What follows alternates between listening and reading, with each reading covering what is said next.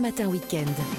Bonjour à tous, bienvenue sur Europe 1. Je suis très heureuse de vous retrouver pour euh, cette matinale week-end dans ce dimanche 29 janvier déjà. Vous connaissez évidemment la musique, de l'info toutes les demi-heures, vos chroniques et deux invités. D'ailleurs, je vous les présente pour la conso à 6h20. Je reçois Marion Berthaud, responsable éditoriale chez euh, Voyage Pirate voyager euh, à moindre coût, évidemment, c'est tentant. Elle nous donnera euh, ses astuces dans un instant. Et puis à 7h10, Alain Bougrain-Dubourg, si vous avez un jardin, vous constatez euh, sûrement amèrement que les oiseaux sont de moins en moins présents. On les compte d'ailleurs ce week-end. Pourquoi est-ce que c'est inquiétant? Comment surtout vivre sans leur gazouillis? Juste avant 7h, Vanessa Za nous emmène en Suisse, dans le canton de Vaud, pour le Festival des ballons. On en profitera pour faire une petite infidélité à notre émental français et déguster du gruyère avec Olivier Pouls et puis vos rendez vous habituels. Mathieu Alterman à 7h20. Aujourd'hui, les survivants du rock malgré des excès en tout genre. Et puis euh, après, euh, Christophe Bordet nous dira comment investir sur des places de parking. Spéciale dédicace d'ailleurs à notre auditrice Martine qui lui a posé la question sur notre page Facebook. D'ailleurs, n'hésitez pas à en faire autant. Elle vous accueille tous les jours. Soyez les bienvenus sur Europe 1. Bon dimanche. Il est 6 Europe Matin Weekend. Lénaïque Monnier. Lors de la première édition présentée par Elam Medjahed. Bonjour Elam. Bonjour Lénaïque, bonjour à tous. À la une de cette édition, eh bien, les promesses du gouvernement israélien après les deux attaques à Jérusalem-Est. Le Premier ministre annonce des mesures d'urgence pour lutter contre le terrorisme. On parlera également de la réforme des retraites avec l'exécutif en opération séduction tout le week-end. Visite surprise hier d'Elisabeth Borne dans le Calvados pour convaincre les acteurs locaux et les habitants. Direction ensuite Marseille, compte rendu de la rencontre de Ligue 1 OM Monaco. L'Olympique de Marseille a réussi réussi à arracher le match nul. Score final un partout. Les Marseillais restent troisième à trois points du RC Lens. Dans votre prochaine demi-heure sur Europe 1, la Conson vous donnera toutes les astuces avec Marion Berthaud euh, pour payer moins cher votre billet d'avion et puis votre rendez-vous évidemment avec les pronostics de Thierry Léger pour euh, le Quintet à Vincennes aujourd'hui. En plus, c'est le prix d'Amérique. Soyez bien attentifs. Mais avant cela, la première tendance météo du jour. Bonjour Valérie Darmon. Ah, le micro de Valérie est coupé, on va revenir euh, vers vous. voilà, ça y est, il est ouvert. Pourtant, j'ai appuyé sur le bouton. Hein. Si c'est pour nous dire qu'il fait pas beau en même temps. Oui, voilà, c'est vrai, on pourrait s'en passer. Alors, le temps se dégrade sur le nord-ouest, c'est vrai, hein, sur le long de la Manche. Le soleil revient entre Gironde et Charente et Alsace et Lorraine, mais la grisaille redevient tenace, donc euh, sur, sur la Manche et sur la mer du Nord, ainsi que dans les Landes et sur le Pays Basque. Et on voit ça, micro ouvert, juste après le journal.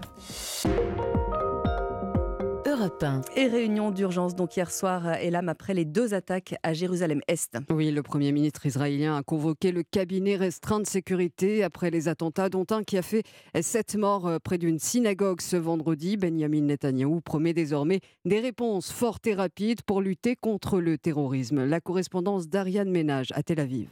À Tel Aviv, hier soir, des dizaines de milliers de manifestants réunis contre le gouvernement Netanyahou observent une minute de silence, certains allument des bougies. Moins nombreux que les semaines précédentes, ils rendent hommage aux sept victimes des attentats de Jérusalem-Est. En raison des manifestations, la réunion du cabinet de sécurité convoquée par Benjamin Netanyahou se tenait en dehors de Tel Aviv. Le Premier ministre israélien a promis des réponses fortes et rapides. Ce gouvernement agira avec force, énergie et détermination contre le terrorisme. Nous ne cherchons pas l'escalade, mais nous sommes prêts à tous les scénarios. J'appelle encore une fois les citoyens d'Israël à ne pas se faire justice eux-mêmes. Et parmi les mesures proposées, faciliter l'obtention de permis de port d'armes pour les civils, le gouvernement promet aussi une procédure expéditive pour mettre sous scellé ou démolir les maisons d'auteurs d'attaques terroristes. À Jérusalem-Est samedi soir, quelques affrontements sporadiques ont éclaté lors d'opérations de la police israélienne.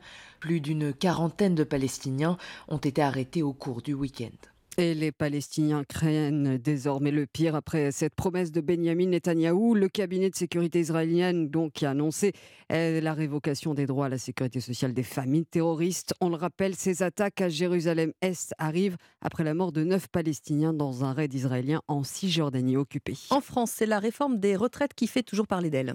Oui, le texte entame son examen au Parlement demain, à la veille d'une nouvelle mobilisation nationale au cœur de la contestation, notamment l'âge légal de départ à la la retraite qui passe de 62 à 64 ans. Bref, la mission pour la majorité est encore de convaincre et de rétablir sa vérité. Alors, Elisabeth Borne remonte ses manches ce week-end. La Première ministre était en déplacement hier dans le Calvados, Arthur de la Borde. Oui, dans un contexte explosif, Elisabeth Borne assume un nouvel axe de communication plus offensif et n'hésite pas à recadrer l'opposition, mais aussi la majorité sur ce qu'elle qualifie de fausses informations colportées sur la réforme des retraites, ici au micro de BFM TV. J'entends beaucoup de fausses informations. Par exemple, j'entends dire que les apprentis avant 2014 ne peuvent pas bénéficier des trimestres qu'ils ont... Euh, acquis dans, dans, le cadre de leur apprentissage. Euh, J'entends dire que la réforme pénaliserait les femmes qui ont des carrières hachées. C'est exactement le contraire. En citant ce deuxième exemple de désinformation, la chef du gouvernement adresse un tacle à peine voilé au ministre des Relations avec le Parlement. Franck Riester avait déclaré il y a quelques jours que les femmes étaient à ses yeux un peu pénalisées par le report de l'âge de départ à la retraite. Ce recadrage public d'Elisabeth Borne sonne aussi comme un message adressé à l'ensemble du camp présidentiel pour l'appeler à faire bloc et éviter toute polémique en ces heures décisives pour la réforme. Arthur Delaborde du service politique d'Europe 1. La politique en France, et l'âme, c'est aussi le PS qui a enfin trouvé son premier secrétaire. Oui, Olivier Faure et Nicolas Mayer-Rossignol se sont mis d'accord hier euh, sur un partage de la direction du Parti socialiste.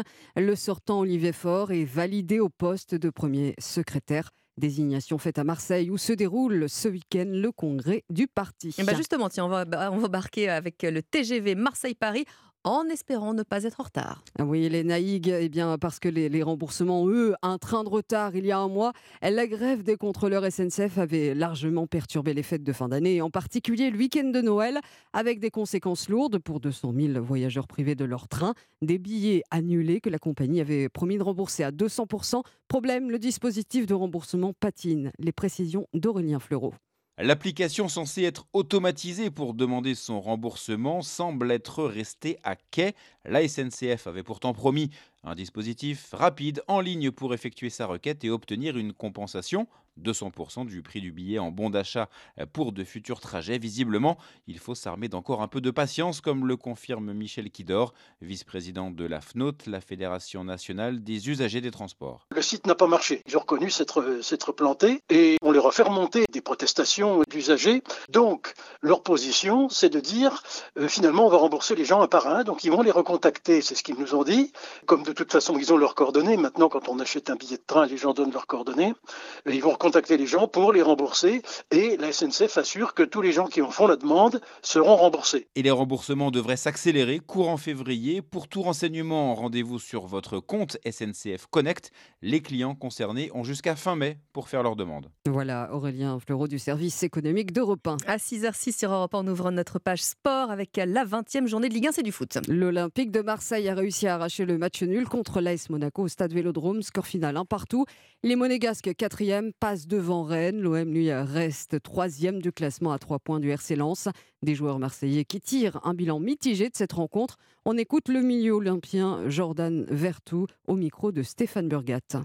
Toujours des regrets quand, quand tu gagnes pas à la maison, euh, c'est sûr. Voilà. en plus, Monaco, c'est un concurrent. Euh, on aurait pu les mettre à, 8 points ce soir. Maintenant, voilà, on n'a pas perdu. C'est un match difficile, mais, euh, mais voilà, on a quand même fait une très belle deuxième mi-temps et, et voilà, faut retenir ça ce soir. Non, mais on n'est pas rentré dans le match. voilà, je pense que je sais pas, on n'a on, pas fait ces courses qu'on faisait d'habitude, le pressing. Puis c'est une très belle équipe aussi en face qui nous a mis en difficulté. Voilà, on va se contenter de, de ce match-là. C'est un, un bon point ce soir.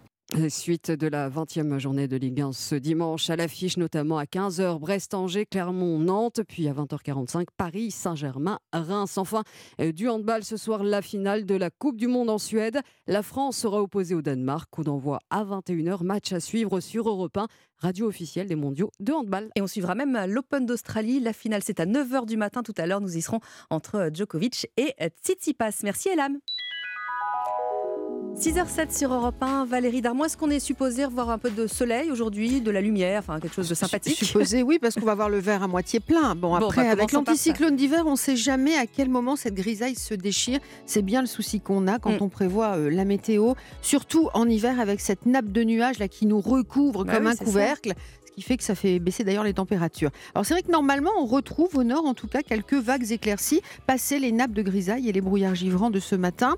Les nuages bas donc, qui dominent des plaines de Rhône-Alpes et de l'Auvergne au sud-ouest jusqu'au piémont pyrénéen. Quelques flocons qui voltigent toujours aussi sur le massif central et près des Pyrénées. Au fil de l'après-midi, le ciel se couvre euh, sur la Manche hein, jusqu'en vallée de la Loire, bassin parisien Ardennes. Donc normalement, les éclaircies, on devrait en profiter un petit peu ce matin et un petit peu en début d'après-midi. Je dis bien devrait. Euh, même chose au nord de la Nouvelle-Aquitaine, très beau temps en Gironde et en Charente normalement. Sur le massif alpin aussi, le pourtour méditerranéen évidemment. Le soleil qui domine toute la journée, des sons levés aux alentours de 8 heures du côté de Toulon. Mistral et tramontane qui soufflent modérément entre 50 km/h et 70 sur le littoral du Roussillon. Et il fait toujours aussi froid. Hein. Et oui, alors ce matin, moins 4 à Marignane, moins 3 euh, à Paris, moins 2 à Nancy et Orléans, moins 1 à Montpellier, Mulhouse, 0 degré à Lille, à Nantes, à Strasbourg, 2 à Perpignan et à Abbeville ainsi que Lyon, et 3 à Caen et Agen. Eh bah dis donc, c'est va falloir se bah, Vous avez sorti le pull d'hiver là, hein. d'hiver. Merci beaucoup euh, Valérie. Euh, dans quelques instants, ma première invitée Marion Berthaud de Voyage Pirate. Quelles astuces pour payer moins cher son billet d'avion? Et puis restez avec nous, hein. Thierry Léger arrive aussi pour les pronostics pour le prix d'Amérique. À tout de suite. Europe Matin Week-end. Lénaïque Monnier. 6h10 sur Europe 1. Bon dimanche à tous. Il est l'heure des pronostics. Bonjour Thierry Léger. Bonjour les naïcs, c'est un quintet exceptionnel qui nous est proposé cet après-midi sur l'hippodrome de Vincennes. Le prix d'Amérique, le championnat du monde au trot attelé, qui réunira 17 trotteurs âgés de 5 à 10 ans et non 18, comme initialement prévu, le numéro 17 étonnant ayant été déclaré forfait. Priorité aux plus jeunes, avec les chevaux âgés de 5 et 6 ans, les numéros 6, Idao Tillard, le leader incontesté de sa génération, qui reste sur deux faciles victoires à Vincennes, 2, Orsi Dream, invaincu cet hiver à Vincennes, avec son driver Eric Raffin, et dont les limites actuelles sont encore inconnues, et 8, Italiano Vero, présenté par le crack entraîneur Philippe Allaire, et qui cette fois évoluera pieds nus, une configuration où il n'a jamais déçu. Derrière ces trois priorités, je vous recommande Flamme du Goutier, le numéro 14, une jument hors du commun qui alterne avec réussite le trot monté et le trot attelé et qui a su dimanche dernier remporter avec facilité pour la deuxième année consécutive le prix de Cornulier, le championnat du monde au trot monté, avec Onek, le numéro 11, le compagnon d'entraînement d'Italiano Vero, qui n'a jamais terminé plus loin que cinquième lors de ses 29 dernières sorties. Enfin, les 3, Hussard du Landré, 9, Hookerberry et 16, Delia du Pomereux compléteront ma sélection. Mon pronostic 6, 2, 8, 14, 11, 3, 9 et 16. Ah, c'est noté. Merci beaucoup Thierry Léger. Bon dimanche. Europe 1. Bien fait pour vous. Julia Vignali et Mélanie Gomez. Et on vous propose comme chaque week-end les meilleurs moments de bienfait pour vous que vous retrouvez hein, tous les lundis, tous les jours du lundi au vendredi à 11h sur Europe 1. Euh, Mélanie Gomez et Julia Vignali qui s'interrogent ce matin sur la fidélité en amour. La fidélité, c'est une notion fondamentale pour un couple solide et durable, en tout cas jusqu'avant de vous rencontrer, c'est ce qu'on aurait pu penser. Euh, Juliette Lavaux vous a interrogé sur ce sujet, vous euh, qui nous écoutez, et je vous propose qu'on écoute justement son micro-trottoir les circonstances euh, font qu'il y a des tentations. L'homme ou la femme euh, ne sont pas parfaits. Hein. Personnellement, j'ai été fidèle à mon mari. Est-ce qu'il m'a été fidèle? Je ne sais pas. Euh, il y a toujours la tentation. Mais après, si on aime la personne, eh ben, c'est elle et à vie et basta, c'est tout. Et alors, est-ce que vous, vous seriez prêt à pardonner la tromperie? Oui, c'est déjà fait d'ailleurs. C'est pas facile d'accepter et de tolérer, mais la tolérance dans la vie, c'est une qualité pour moi. Oui, je pense que ça est pardonnable, oui. C'est pas pour ça que le, couple va, se défaire, hein, le fait qu'il y ait des infidélités. Hein. En fait, l'infidélité, ça se voit aussi avec un manque de confiance. Du coup, pour certains couples euh, très solides, ils peuvent se pardonner, mais pour d'autres euh, où la confiance n'est vraiment pas là, bah, ça va détruire le couple. Ah, il y avait de la résilience hein, dans ce micro-trottoir. Il y avait beaucoup de choses différentes. Euh, docteur Lemoine, ça dit quoi ce micro-trottoir? Il, reflète bien, il reflète bien le, le fruit de vos recherches ou pas sur le sujet? Oui, tout à fait. Parce que ce qu'il faut comprendre, c'est que l'espèce humaine est une espèce très compliquée. Pour une raison très simple. Si vous prenez les animaux, qui sont des modèles pour nous, si le mâle et la femelle sont pratiquement pareils, style perroquet, style gibbon, style tourterelle, monogame, fidèle. Mmh S'ils sont presque pareils, style canari, mais le mâle il chante au printemps, mmh. monogame, adultérin. infidèle. Mhm. Et le partenaire n'aime pas de voir l'autre faire euh, choisir un autre partenaire. Ah oui. Il y a une vraie jalousie. Et s'ils sont très différents, polygames, le cerf et sa ramure, le lion et sa crinière. Or, nous, comment on est? Extrêmement différent. Prenez une Julia, prenez un Clément, mettez-les à 50 mètres dans le plus simple appareil. Tout de suite, vous repérez qui est le garçon, qui est la fille. Mhm. Donc, nous sommes fabriqués comme des polygames. Donc, nous sommes fabriqués pour vivre dans des harems. Ah là là, c'est incroyable. J'ai Eh jamais ben vu voilà. des choses comme ça. On Je va rentrer à la maison, on va expliquer ça à nos maris. Et ce qui est vachement intéressant quand même, c'est que culturellement et universellement, et pratiquement depuis toujours, au moins depuis après Abraham, puisque lui était peut-être polygame, eh bien nous sommes culturellement des monogames. Vous êtes, en fait, Donc, vous êtes en train de nous dire qu'on est contrarié. Na- notre nature nous pousse à aller à- vers plein de partenaires. Plein de variétés. Et notre culture nous dit euh, reste tranquille. C'est exactement ce que je veux dire, oui. Ah bah, D'où vous- la et complexité. vous le dites mieux. hein. Et ça fait que c'est super passionnant parce que bah, Lucille nous explique un autre modèle Mhm. qui est parfaitement clair, puisque le contrat de départ est clair. Il y a d'autres modèles de monogames. Euh, Une bonne sœur, elle a un contrat de fidélité au Christ, Mhm. de chasteté. Il y a tous les contrats possibles et tous les comportements animaliers, du viol à la nécrophilie, en passant par la monogamie et le harem. Tout existe chez l'humain. Mais pourquoi c'est aussi important d'être fidèle? Vous êtes remonté jusqu'à Abraham euh, depuis les origines, on va dire. Je crois que ça n'a rien à voir avec le, le romantisme. hein. C'est plus une question de légitimité par rapport aux enfants. Et Voilà. d'ailleurs, c'est pas un concept assez masculin à l'origine, en fait? Ouais, euh, il faut reconnaître que que vous soyez un poisson, un lézard, un insecte, un mammifère, un oiseau, vous êtes un mâle, vous avez une obsession, c'est que les petits soient de vous. Ah oui. Or, effectivement, je vais être un peu snob, jouer les latinistes, pater, semper, inquietus. Le père est toujours incertain. Et donc, les mecs, qu'ils soient lézards ou qu'ils soient humains, ils ont cette obsession qui les taraude, qui les rend souvent agressifs, odieux, féminicides éventuellement, pour être sûr que les petits Ah oui. sont bien d'eux, parce que, bien entendu, chaque mâle est persuadé d'avoir la meilleure semence du monde et qu'il est hors de question que ça légitime aille copuler avec d'autres. Alors que lui, il peut semer à tout vent, style Larousse, ça lui pose pas de problème. Mm. Euh, Lucie, euh, Lucie, par rapport à ce, que euh, le, pro- euh, le professeur, je dis professeur, Docteur. enfin gentil, au moins vous êtes un professeur, voilà. Personne n'est parfait. Euh, nous dit euh, le docteur euh, Patrick Lemoine. Est-ce que vous pensez qu'au fond, peut-être qu'on est tous polyamoureux, mais qu'on n'ose pas euh, se l'avouer à cause, se du poids, quoi, à cause du poids des règles bien normées qu'on nous a mis dans la tête depuis l'enfance Ou est-ce que vous pensez qu'il y en a certains qui sont euh, très Vraiment bien avec, pour ça, euh, ouais. avec la fidélité et voilà la monogamie Je pense qu'il y a une question de personnalité, il y a une question aussi d'histoire. Euh, euh, on, on peut très bien rester monogame et être heureux toute sa vie parce qu'on n'a aussi pas fait la rencontre qui peut tout bouleverser.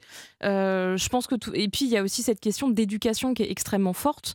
Et donc tout, tout ce qui va sortir de la norme va nécessiter une déconstruction qui peut être très douloureuse et sur lequel il y aura forcément une réaction négative de, des gens autour. Je peux dire un truc euh, Oui. qui se dit pas, mais je vais le dire quand même. J'imagine qu'il y a des gens qui nous écoutent et qui se disent ouais, mais franchement, euh, sérieux, c'est un truc d'égoïste. C'est-à-dire qu'elle rencontre euh, une super nana, elle tombe amoureuse, mais en même temps, elle aime encore son mari. Pourquoi elle choisit pas? Mm. Qu'est-ce que vous répondez aux gens qui peuvent euh, peut-être penser ça Bah, j'ai- je- en fait, du coup, la base du polyamour, c'est la communication et l'honnêteté. Et euh, Normalement, j'ai- dans les autres couples aussi. On peut dire à l'inverse bof. qu'elle est super généreuse. Oui, Ah exactement. Euh, et et j'ai été voir euh, chacun des partenaires et même on a eu des conversations ensemble sur qu'est-ce qu'on fait parce que c'est on en fait. Mm. Même si c'était moi qui avais des sentiments pour deux personnes, ça impliquait les deux autres personnes et donc il était évident que c'était une discussion collégiale. Donc oui, j'ai j'ai rien imposé à personne en fait. Mais en termes de dosage, comment ça se passe? Est-ce qu'on aime vraiment à égalité les deux, les trois, les quatre On a vu que vous, bon, c'est à deux. euh, Enfin, vous aimez deux personnes, mais il y en a qui aiment plus, deux personnes encore. Euh, on forcément, il va y avoir un moment où l'un va se dire est-ce qu'elle m'aime pas plus que l'autre? Est-ce qu'elle aime plus l'autre que moi? Enfin, vous voyez ce que je veux dire? Mais là, c'est une pensée un peu capitaliste, mais qui, qui est tout à fait naturelle aujourd'hui. Qui est, on pense que l'amour déjà c'est un truc fini, Euh, c'est-à-dire qu'il y en a une quantité définie. Mm. C'est comme pour les donner, enfants, en euh, fait, on les aime pareil. Exactement. Non, Mm. enfin, on les aime pas Différemment, pareil, ouais. mais euh, mais du coup, il y en a qui sont quand même pas giga lésés. Quoi. À partir du, Mm. du deuxième, on dit pas bon, bah, alors il a la moitié de, du premier. Non, ça marche pas du tout comme ça. Et donc, et, et on le voit, à enfin pas l'utilisation, euh, au quotidien. C'est-à-dire qu'effectivement, on peut se dire bon, bah, la première fois que je vais retrouver mon deuxième partenaire, bah, je vais me rendre compte que je l'aime moins. Mais en fait, la seule différence qu'il y a, c'est les niveaux de, de relation dans l'histoire. C'est-à-dire que moi, j'avais déjà deux enfants avec mon mari euh, et je commençais une histoire avec quelqu'un d'autre. Donc oui, il y a la passion des débuts en opposition à euh, la confiance, tout ce qu'il peut y avoir sur une relation établie. Mais si les deux relations marchent bien, Bah on oui. va pas Mm. comparer ce que qu'il y a plus de valeur. Bien fait pour vous du lundi au vendredi de 11h à midi et n'importe quand évidemment en podcast sur europe1.fr. Comme chaque week-end d'ailleurs, on vous en a sélectionné deux des podcasts. Euh, Notre grande voix Michel Cotta nous raconte les grands duos politiques de la Ve République. Au menu le, ce week-end, hein, le couple Hollande-Royal. Et puis dans un autre style, on de raconte lui la folle aventure du gangster Émile Buisson où en 48 il s'était évadé de prison et était devenu l'homme le plus recherché de France. 6h20 sur Europe 1. Bon réveil. Europe Matin Weekend. Léna Egmoni. Avec le journal permanent et la Medjed. Après deux attaques meurtrières à Jérusalem-Est, le Premier ministre israélien promet de durcir le ton. Réunion cette nuit de son cabinet de sécurité pour arrêter une série de mesures, parmi elles la privation de certains droits pour les familles de terroristes. Elisabeth Borne le dit, elle l'affirme ce matin, le report de l'âge de départ à la retraite n'est plus négociable. Pendant ce temps, les partis de la majorité doivent faire bloc en France. C'est ce que dit de son côté Bruno Le Maire euh, ce matin dans le journal du dimanche. Le ministre de l'économie appelle les partis Renaissance, Horizon et Modem à soutenir la réforme des retraites, un texte qui sera examiné dès demain à l'Assemblée nationale à la veille d'une nouvelle mobilisation. Emmanuel Macron affine le calendrier de la planification écologique. La France doit doubler son taux d'effort pour réduire ses émissions de carbone si elle veut atteindre ses objectifs en 2030. C'est ce qu'admet le président dans une vidéo publiée sur les réseaux sociaux. Enfin, le mondial de handball à l'affiche de la finale en Suède, France-Danemark. Les Bleus rêvent d'une septième étoile. Face à eux, les doubles champions du monde en titre. Coup d'envoi de la rencontre à 21h. Merci Elam, à tout à l'heure. Europe Matin Weekend. Monnier. Les vacances approchent, les ponts du printemps aussi, et peut-être commencez-vous à avoir des envies d'ailleurs. Alors, pour partir sans ruiner, bah, il y a toutes sortes de sites euh, low cost. Le X, c'est que parfois on a un peu l'impression que selon l'heure à laquelle on se connecte ou selon l'offre sélectionnée, le prix varie. On va parler de tout ça ce matin avec euh, Marion Berthaud. Bonjour. Bonjour. Alors, vous êtes responsable éditorial chez, euh, chez Voyage Pirate. Euh, vous proposez euh, des séjours, vous, à, à, coût. D'abord, première chose, comment est-ce que vous travaillez? Euh, alors, ben, nous, en fait, on est une équipe de, de chercheurs de bons plans, de dénicheurs de bons plans. Euh, une équipe de 4-5 personnes. euh, et du coup, en fait, on passe la journée à scanner Internet euh, pour trouver les meilleures offres de voyage euh, possibles sur le net. Alors, comment est-ce que vous expliquez euh, ces prix qui peuvent varier euh, selon qu'on utilise un téléphone, un ordinateur, qu'on se connecte à midi ou à minuit? Ah bah le, le monde du voyage, il est, il est forcément, bon, comme beaucoup en réalité, hein, de sites internet, mais c'est vrai que beaucoup de ces sites internet de réservation sont soumis à, à l'offre, à la loi de l'offre et la demande. Donc c'est vrai que on va voir les prix évoluer en fonction de, de, de cette, euh, de cette demande justement. Si, euh, si la demande augmente, on va penser euh, évidemment au pont euh, des mois de mai, puisque cette année on est plutôt bien servi sur Mhm. les ponts, par exemple, les vacances scolaires, les week-ends.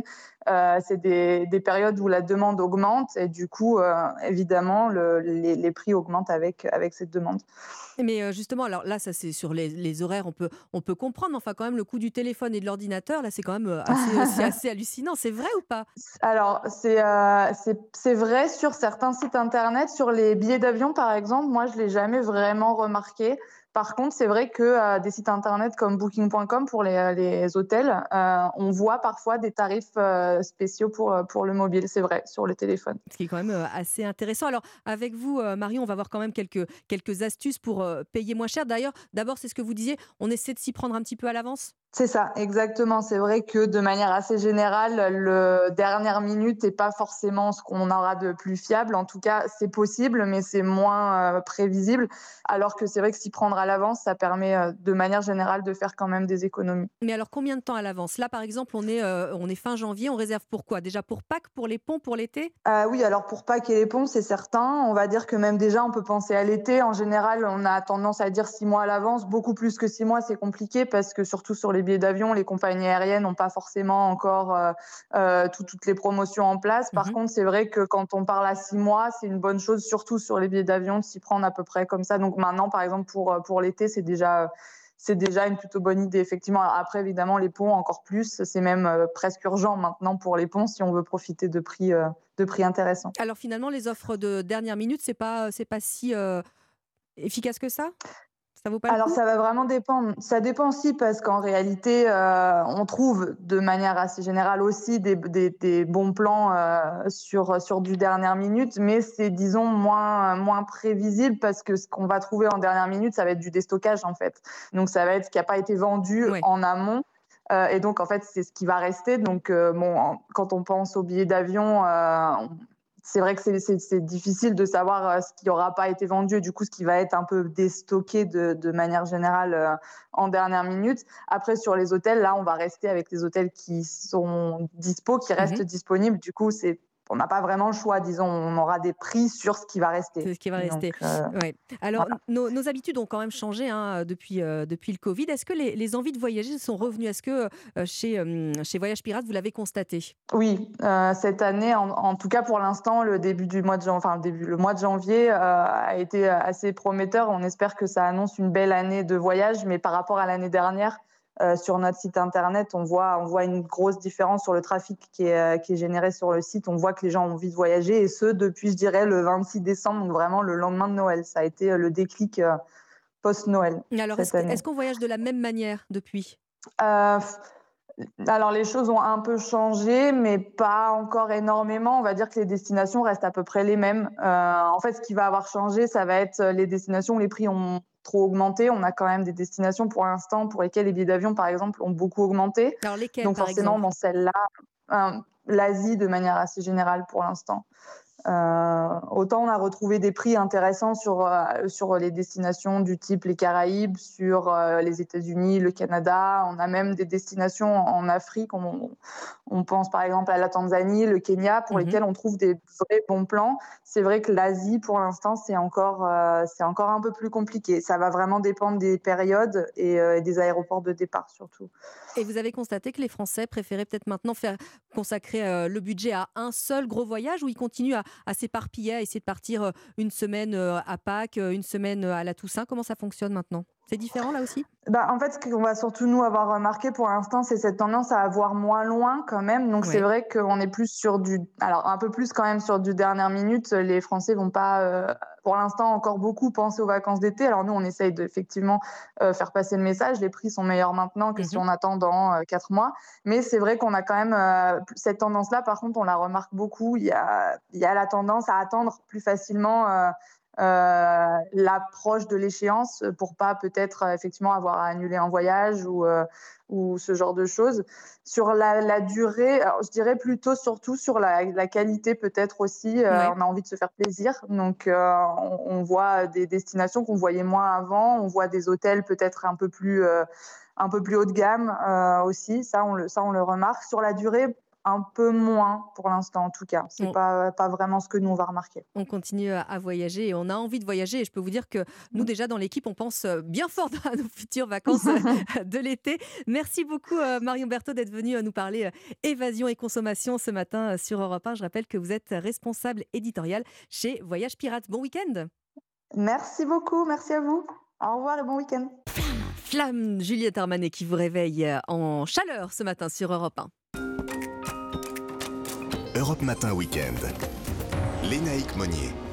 6h30 sur Europe 1, merci de nous rejoindre. Bon courage si vous allez euh, travailler. Toute l'information de ce dimanche matin, c'est avec Clément Barguin. Bonjour Clément. Bonjour Lénaïque, bonjour à tous. Fumée blanche au congrès du PS. Les socialistes ont trouvé un accord qui entérine l'élection d'Olivier Faure comme premier secrétaire.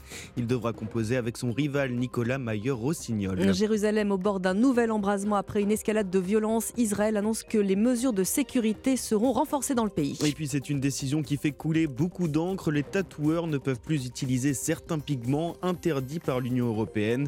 La profession dénonce un grand flou artistique. Au programme de votre prochaine demi-heure sur Europe 1, Philippe Legrand s'entretient avec l'écrivain Frédéric Fernet pour évoquer la disparition de Louis Aragon. Et puis euh, pour la balade du dimanche, direction la Suisse à la découverte du canton de Vaud.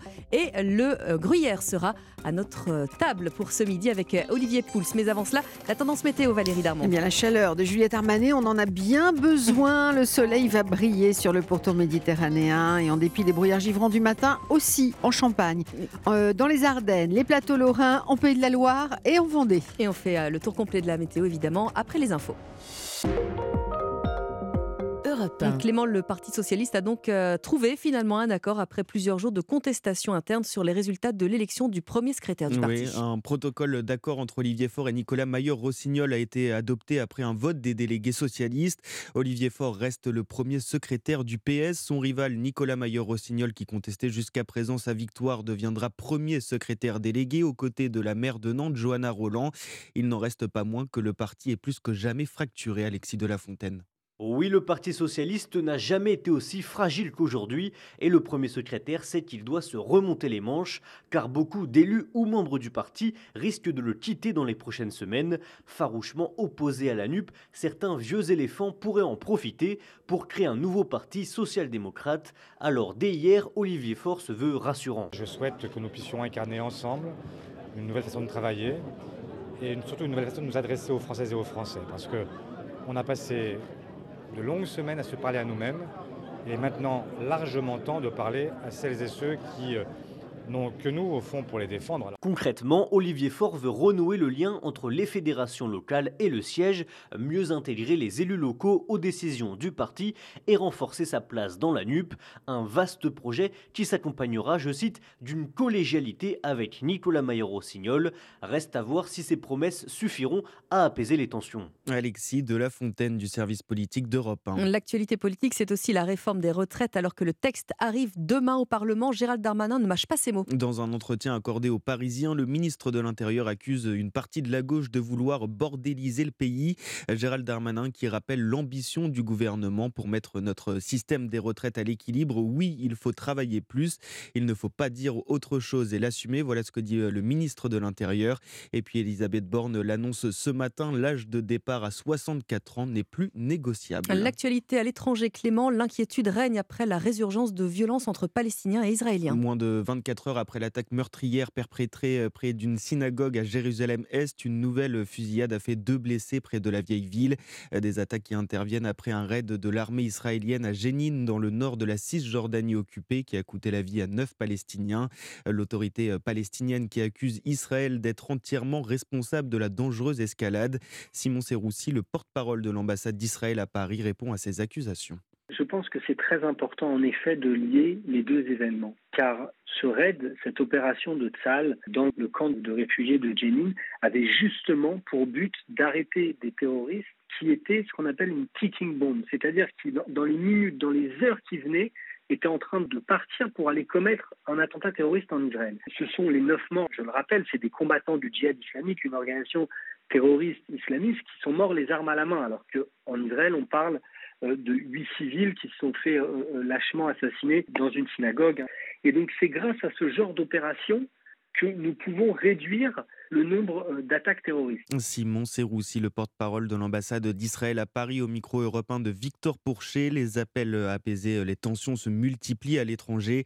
Le secrétaire d'État américain Anthony Blinken est notamment attendu pour une visite à Jérusalem et Ramallah en début de semaine. 6h35 sur Europe 1, les tatoueurs Clément sont dans le flou euh, face à une nouvelle norme européenne sur les encres. Oui, depuis le 4 janvier 2023, les encres de tatouage bleues et vertes sont interdites par l'Union européenne pour cause de toxicité.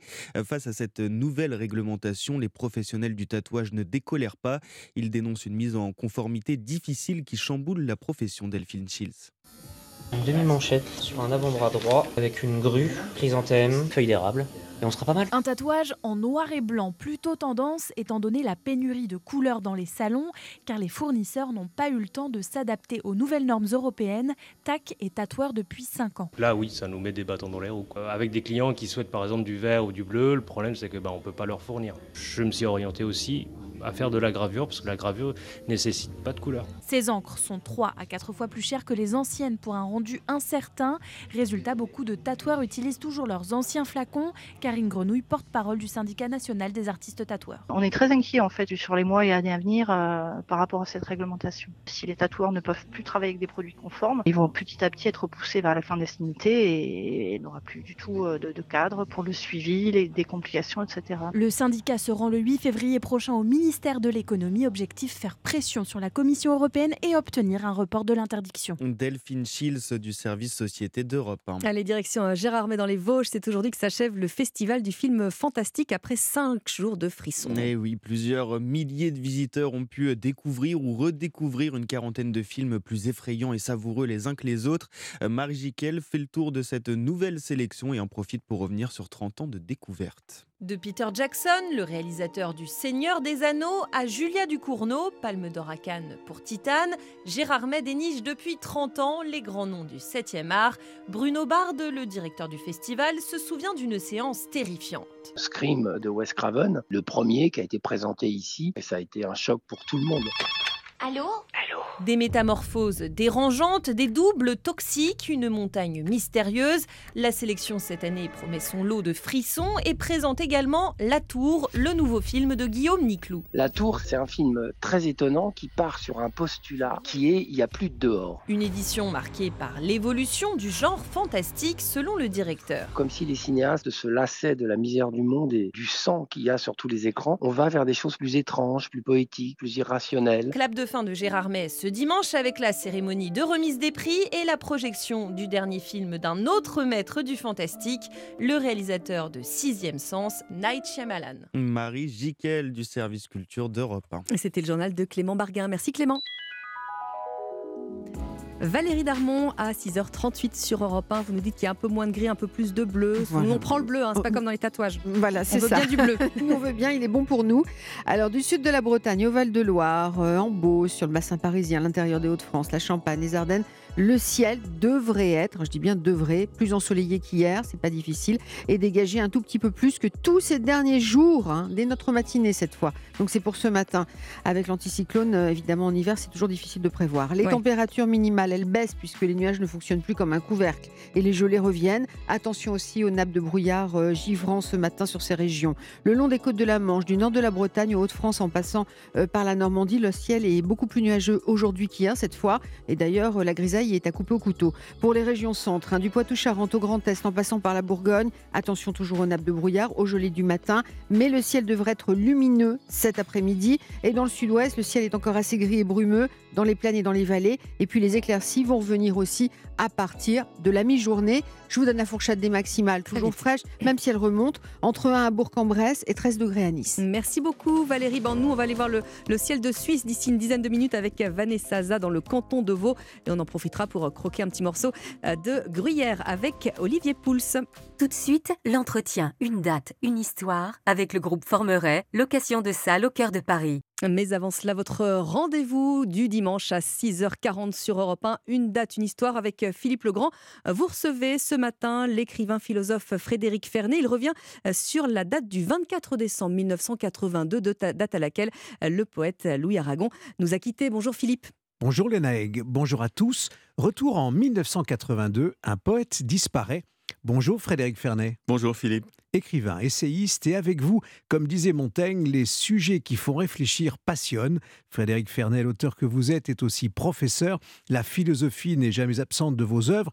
Vous écrivez pour gratter le fond des idées et les partager sans exclusivité. D'ailleurs, tous les publics vous lisent, vos prix littéraires en témoignent. Frédéric Fernet, votre dernier livre, L'amour de la lecture, ouvre le débat de la littérature aujourd'hui. Dans cette histoire de la littérature, Aragon y tient une place centrale. À ce titre, vous avez choisi de revenir sur le 24 décembre 1982. Aragon disparaît quelque temps avant. C'est à l'amour qu'il pensait, à Elsa Triolet d'abord. Ses mots, sa voix et son cœur qui bat au micro d'Europe 1. 5 heures du soir, la porte s'est ouverte et est rentrée cette femme qui s'appelait Elsa Triolet. À peine étions-nous assis là que je n'ai eu qu'une envie, c'est de faire partir mon excellent ami Roland, rester seul avec elle. Rester seul avec elle. C'est ce qu'il voulait, c'est ce qu'il disait quelque temps avant de, disparaître. Euh, Aragon, euh, quelle émotion dans cette voix. Avant de vous demander pourquoi, Frédéric Fernet, vous avez choisi cette date, il y a quand même cette force, cette présence, cette personnalité dans ce qu'on entend là. Et C'est étrange cette ressemblance qu'il n'a pas avec lui-même. Sa voix ne lui ressemble pas. Mais, mais Frédéric Fernet, pourquoi ce 24 décembre 1982 Bah, C'était un soir de Noël. Absolument, c'est le soir de Noël.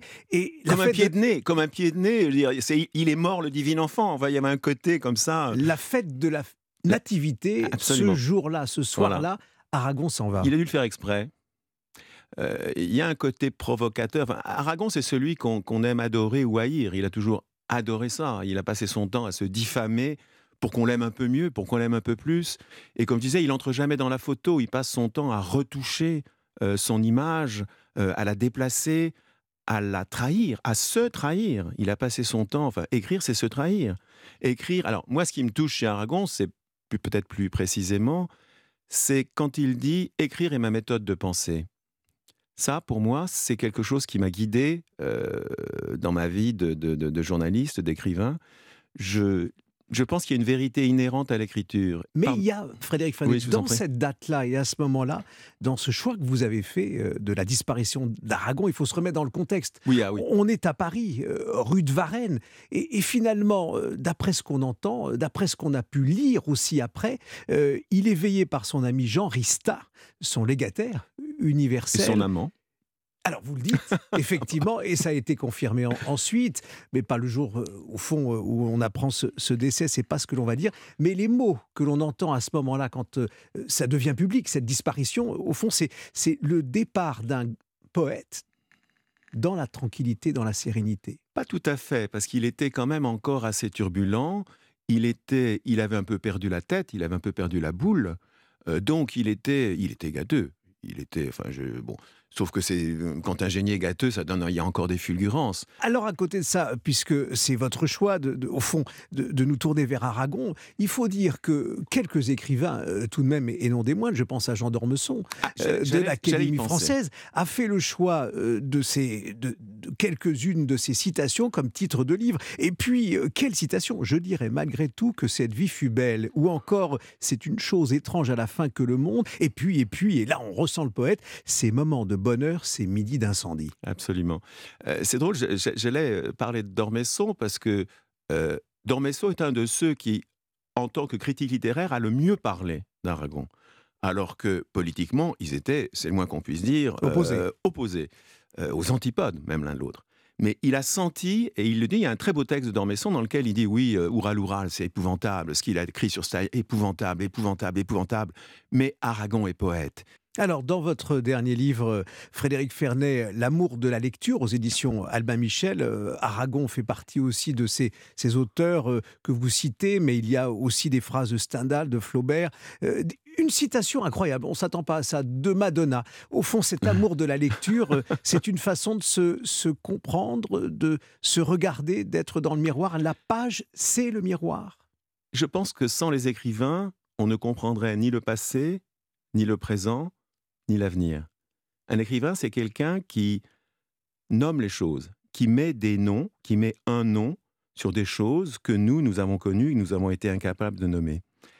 Et quand c'est un grand écrivain, il y a un avant, un après. C'est-à-dire que une fois que Proust, quand Proust parle de la jalousie, je veux dire, si un jour on éprouve les affres de la jalousie, cette chose atroce qu'est la jalousie quand on est amoureux de quelqu'un, et ben Proust tout d'un coup on se dit mais comment il a pu, comment, comment il a pu mettre des mots dessus? Et je dis il y a un avant, un après. Un peu ça me fait penser à une phrase d'Oscar Wilde qui disait avant Turner, le peintre Turner, il n'y avait pas de coucher de soleil sur la Tamise. Bien sûr que oui, il y avait des couchers de soleil. Mais chaque fois qu'on voit un coucher de soleil, on pense à un Turner. Je veux dire, le couchant, voilà. Donc c'est pas, c'est pas euh, l'art qui imite la nature, c'est la nature qui imite l'art. La nature étant elle-même une construction, évidemment. Ah, vous allez encore plus loin, Frédéric Fernet. Dans L'amour de la lecture, votre euh, dernier livre, je, je vous cite On découvre donc, vous parlez de la lecture, qu'aimer, c'est apprendre à lire. C'est au fond euh, les autres, ces auteurs euh, que l'on va choisir qui vont nous guider à mieux nous connaître. Aimer, c'est apprendre à lire, et apprendre à lire, c'est apprendre à aimer. Euh, évidemment, on peut tomber amoureux sans avoir lu euh, Le Lys dans la vallée, euh, ou euh, Les amours de, de, de- de Paolo et Francesca de Dante. Ou se Mais- perdre chez Madame Bovary. Ou se perdre chez Madame Bovary. Oui, alors bon, Madame Bovary, aujourd'hui, on se dit que bon, euh, elle s'achèterait une, une, décapotable et elle irait passer un week-end à Deauville, quoi. Quel est le problème? Elle est en Normandie, c'est pas loin, quoi. Je veux dire. Avant de se dire au revoir, donc en, musique, je rappelle que vous avez choisi sur Europe 1 ce matin de revenir sur le 24 décembre 1982, la disparition d'Aragon, euh, le poète. Votre livre s'intitule L'amour de la lecture aux éditions Albin Michel. Euh, pourquoi ce titre des Rolling Stones, Can't You Hear Me? Parce que pour moi, les Rolling Stones, c'est bon. D'abord, ça n'a pas pris une ride. Euh, c'est ma jeunesse. Moi, j'ai été à la fois Beatles et Rolling Stones. J'ai commencé avec les Beatles vers, 12, vers 11-12 ans. Puis à partir de 15 ans, les Rolling Stones. Allez, on écoute les Rolling Stones. Merci Frédéric. Merci à vous. Philippe. Les Rolling Stones qui accompagnent une date, une histoire ce matin sur Europe 1. Philippe Legrand, vous le savez, vous le retrouvez tous les dimanches à 7h20 et quand vous le souhaitez sur europe1.fr. C'était l'entretien Une date, une histoire avec le groupe Formeret. Avec plus de 170 salles rénovées et équipées, le groupe Formeret accueille vos réunions, séminaires, formations. Plus d'infos sur formeret.fr.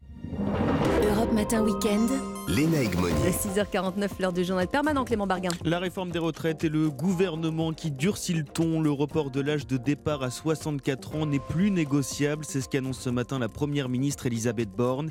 Dans une interview accordée au journal du dimanche, Bruno Le Maire appelle lui les partis de la majorité à faire bloc à l'Assemblée. Le projet de loi sera examiné dès demain par la commission des affaires sociales. Après les deux attaques meurtrières à Jérusalem-Est, le premier ministre israélien promet une réponse forte et rapide réunion cette nuit avec euh, son cabinet de sécurité pour arrêter une série de mesures. Parmi elles, la privation de certains droits pour les familles de terroristes. Il souhaite également faciliter l'obtention de permis de port d'armes pour les civils. En football, alors qu'il avait euh, l'occasion de prendre la deuxième place de la Ligue 1, l'Olympique de Marseille n'a pu faire mieux qu'un match nul, un partout contre l'AS Monaco. Marseille qui reste à la troisième place du classement devant Lens et le PSG. Le PSG qui affronte notamment Reims ce soir à 20h45. Et puis la finale du mondial de handball, c'est ce soir. France-Danemark. Les Bleus rêvent d'une septième étoile. Face à eux, les doubles champions du monde en titre. Le coup d'envoi de la rencontre, ce sera à 21h. Un match à suivre sur Europe 1, radio officielle du mondial de handball. Merci Clément Barguin. Vous restez bien avec nous sur Europe 1. D'ici euh, un une petite poignée de minutes, on va partir en balade dans le canton de Vaud avec Vanessa Za pour euh, le Festival des Ballons. Et puis on en profitera pour euh, croquer un petit morceau de gruyère avec Olivier Pouls. À tout de suite. Europe Matin Week-end, Monnier. La balade du dimanche, Vanessa Za, Olivier Pouls. Bonjour, bonjour. Bonjour. Alors ce matin, on passe la frontière. on va en Suisse. On s'est entraîné. Avec une valise euh, de billets ou non Non, non ça que, des que, des chocolats. Voilà. Euh, on est dans le canton de Vaud, on est dans le pays d'en haut. Euh, dans les Préalpes vaudoises. On est à 1000 mètres d'altitude et on va assister, vous allez voir, à un très beau festival. Mais d'abord, pour accéder justement à ce pays d'en haut, eh bien, contrairement à ce qu'on pense, c'est très simple. Il suffit de monter dans un train, le Montreux-Oberland-Bernois. Mhm. On embarque à Montreux, euh, donc on est au bord du lac Clément, hein, sur la Riviera. Et là, c'est parti. Et là, c'est un voyage dans le voyage, et tout en panoramique à travers les vignes, les montagnes, les tunnels. Mhm. Et on grimpe, on grimpe. On peut même grimper jusqu'à Interlaken mais sans changer de train. Ah, c'est une nouveauté depuis 3-4 euh, mois grâce à une prouesse technique d'excellence que nous explique Myriam Degalé, qui est la directrice de l'Office du tourisme du Pays d'en haut. Les voies du train entre euh, Montreux et Zweisimmen, en fait, ont une certaine largeur. Et ensuite, de Zweisimmen jusqu'à Interlaken, c'est une autre largeur de voie. Donc, les ingénieurs ont dû construire un moyen, ils appellent ça un buggy, pour permettre euh, au train, en fait, de d'écarter et de resserrer les roues pour s'adapter aux voies. Ça, c'était une des premières prouesses. Et en même temps, ils ont dû euh, trouver un moyen pour monter le train et le descendre pour le passage justement à Zweisimmen, puisque les quais ne sont pas à la même hauteur on aime bien les Suisses faire des trucs un peu compliqués à la base. et puis, à la fin, en effet, c'est une grande réussite mondiale. Donc, c'est le même train qui continue euh, sur tout le trajet maintenant. On n'a pas peur? Ah bah on n'a pas peur. Non mais c'est surtout que c'est euh, incroyablement Non, ça doit être euh, magnifique. Alors une fois qu'on est en haut, on a terminé notre mmh. premier voyage. Mmh. Là, il y a une autre surprise qui nous attend, une belle surprise. Festival international des ballons, c'est la 43e édition. Euh, sans pilote, 70 ballons, des compétitions. Il y a même des vols passagers qui vous sont proposés. Donc c'est un spectacle hyper coloré, vous en doutez, avec des formes de ballons complètement différentes. On a invité des animaux dans le ciel cette année. Ah oui. Il y a un kangourou, il y a une licorne, il y a même une vache euh, avec la tétine à l'air. Voilà. ça se trouve où précisément alors? À Châteaudet, c'est la capitale de la Montgolfière en Suisse. Donc l'aller-retour de Montreux à Châteaudet avec notre train coûte 40 euros, donc c'est raisonnable vu l'expérience qu'on vit. Le climat, il y est propice évidemment pour faire voler les ballons, et c'est surtout qu'il y a une référence très forte, parce que c'est depuis ce terrain que Bertrand Picard et Brian Jones ont décollé pour leur tour du monde en ballon en 99. Ah Et voilà, et c'est une des raisons pour lesquelles d'ailleurs Bertrand Picard est toujours un invité d'honneur euh, pour piloter devant tout le monde évidemment son ballon. Et si vous avez envie de voir la capsule dans laquelle ils ont vécu justement, euh, vous poussez la porte de l'espace ballon. C'est un, un musée qui retrace les aventures des pionniers donc de, de, de la montgolfière. Ah, ça me Chouette, plaît. hein Ouais, ouais, ça, ça me plaît beaucoup, ouais. Allez, j'ai un autre insolite aussi, le centre suisse de papier découpé. Les billets. Eh ben non, même pas. C'est un art. Écoutez Myriam. En fait, c'est des, artistes qui, soit au cutter, soit au ciseau, font des découpages. Ça commençait d'abord par des, images de, Poya, la montée et la descente de l'alpage. Donc, ils découpaient des, vaches, euh, l'agriculteur qui suit les, vaches pour monter à l'alpage et la descente à l'alpage. Et puis ça, c'est un art qui se faisait au début en noir et blanc, et puis qui est devenu maintenant très très contemporain avec des couleurs, avec des, des thèmes qui sont autres que la montée à l'alpage, avec d'autres choses. Et personnellement, j'ai pu découvrir euh, des artistes contemporains qui nous font des choses vraiment modernes et vraiment euh, très forts en, en émotion. Oui, on le sent. Hein On le sent. Hein non, non, très- non, mais en effet, c'est très moderne. ouais, c'est très beau. C'est subjugant parce qu'il y a beaucoup de minutie, beaucoup de concentration. Euh, c'est un peu le même travail que la dentelle. Et on peut d'ailleurs faire des ateliers autour du travail de la dentelle dans le pays d'en haut. Alors, on va pas dormir dans la montgolfière de, de Bertrand Picard, mais euh, vous avez quand même une adresse. À l'Ermitage, c'est une, une simple maison d'hôtes, d'où l'on voit surtout les montgolfières. Ah voilà, donc on a la c'est vue, pas mal, hein. effectivement, là on, est, voilà. on, est, on est pas mal. Alors Olivier, on va rester avec vous dans le coin. Alors vous nous avez Oui. posé une colle ce matin en studio, vous nous avez dit trou ou pas trou? Oui, on va parler d'un- célèbre fromage de la région, le fromage de, de Gruyère. Alors, la ville de Gruyère s'écrit avec un S. Le Oui. fromage de Mm. Gruyère s'écrit sans S. Alors, ça vient du gruyer. Les gruyers étaient, à l'époque euh, de Charlemagne, les collecteurs d'impôts sous forme de fromage. D'accord. Il y a eu entre la France et la Suisse pendant des années une bataille autour de ce fameux Ben fromage. Alors, on va tout de suite trancher la question à laquelle Bah vous oui. posiez. Le gruyère suisse n'a pas de trou. Vous nous en avez apporté en. Je vous en ai apporté et ça sent et c'est ça. bon. Oui, Tenez, Vous nous le passez, oui, vous servez- plaît. Servez-vous. Alors que le gruyère français a, lui, des trous. Alors on s'est longtemps demandé pourquoi. Il y a eu, les scientifiques se sont posé euh, la question et on sait aujourd'hui que c'est issu de la fermentation au moment euh, de la transformation euh, du fromage et qu'il y a un dégagement de CO2 et que ce CO2 font des petits trous dans le gruyère français, des trous à peu près de, de la taille d'une cerise. Alors le gruyère, c'est un très vieux On fromage. vous écoute, mais on déguste en même temps. Mais je vous en prie. Euh, c'est un très vieux fromage qui remonte au XIIe siècle. Les premières traces remontent à 1150. Et en fait, comme beaucoup de ces fromages d'alpage, c'était une manière de conserver le lait, euh, notamment pour les périodes d'hiver, durant lesquelles on en avait moins de lait frais. Et donc, on élaborait des fromages. La meule de gruyère fait autour de 50-60 kilos à Ouais. peu près. Ce sont des fromages qu'on peut évidemment affiner. Et il y a eu très longtemps, entre la France et la Suisse, une bagarre, une bagarre juridique pour savoir qui avait le droit d'utiliser Eh oui. l'appellation gruyère. Gruyère, mm. Alors c'est tranché, mais depuis pas si longtemps que ça, figurez-vous, puisque c'est en 2001 seulement Ah que la Suisse a obtenu de l'Europe le droit d'utiliser l'appellation d'origine protégée, Protégée. pour son gruyère. En France, on a droit à une indication géographique protégée. Alors pourquoi fait-on du gruyère finalement chez nous? Eh bien parce qu'au 19e siècle, il y a eu une forte immigration de Suisses Oui, qui sont ça. partis en France, Eh chez oui. nous, et ils ont apporté avec eux leur savoir-faire, leur technique d'élaboration de fromage, et ils se sont donc mis à faire du gruyère de l'autre côté de la frontière. Alors, on va le cuisiner ce, ce fameux gruyère? Bah, moi, je Excellent, résiste hein. pas, surtout Ou avec les températures du jour. le- Alors, le- on évidemment, on, comme peut- ça. on peut là, le manger ça, comme ça, c'est délicieux. C'est Ah bon. vraiment un fromage qui a du goût, c'est un peu l'équivalent de notre comté. hein, Mm. euh, Un peu salé, juste qu'il faut. salé. Ouais, j'aime bien, moi. Bon, alors en Suisse, qu'est-ce qu'on en fait? Ben, On en fait le moitié-moitié, le temps pour temps, Le la fameuse temps. fondue Mm. Moi, je connais pas du tout. avec la moitié gruyère, la moitié vacherin fribourgeois. C'est comme ça que se fait la fondue euh, en Suisse. Alors c'est donc 200 grammes à peu près hein, euh, de, de- de chaque fromage. On va prendre un petit caclon, on va le frotter à l'ail. On va dedans mettre une cuillère de fécule de maïs, un petit peu de vin blanc. On va rajouter le fromage. On va faire fondre tout ça Oh là sans là. arrêter de Mmh. tourner. Et à la fin, un petit verre de kirsch et une astuce. Ah. C'est une petite pointe de bicarbonate de soude. Pourquoi?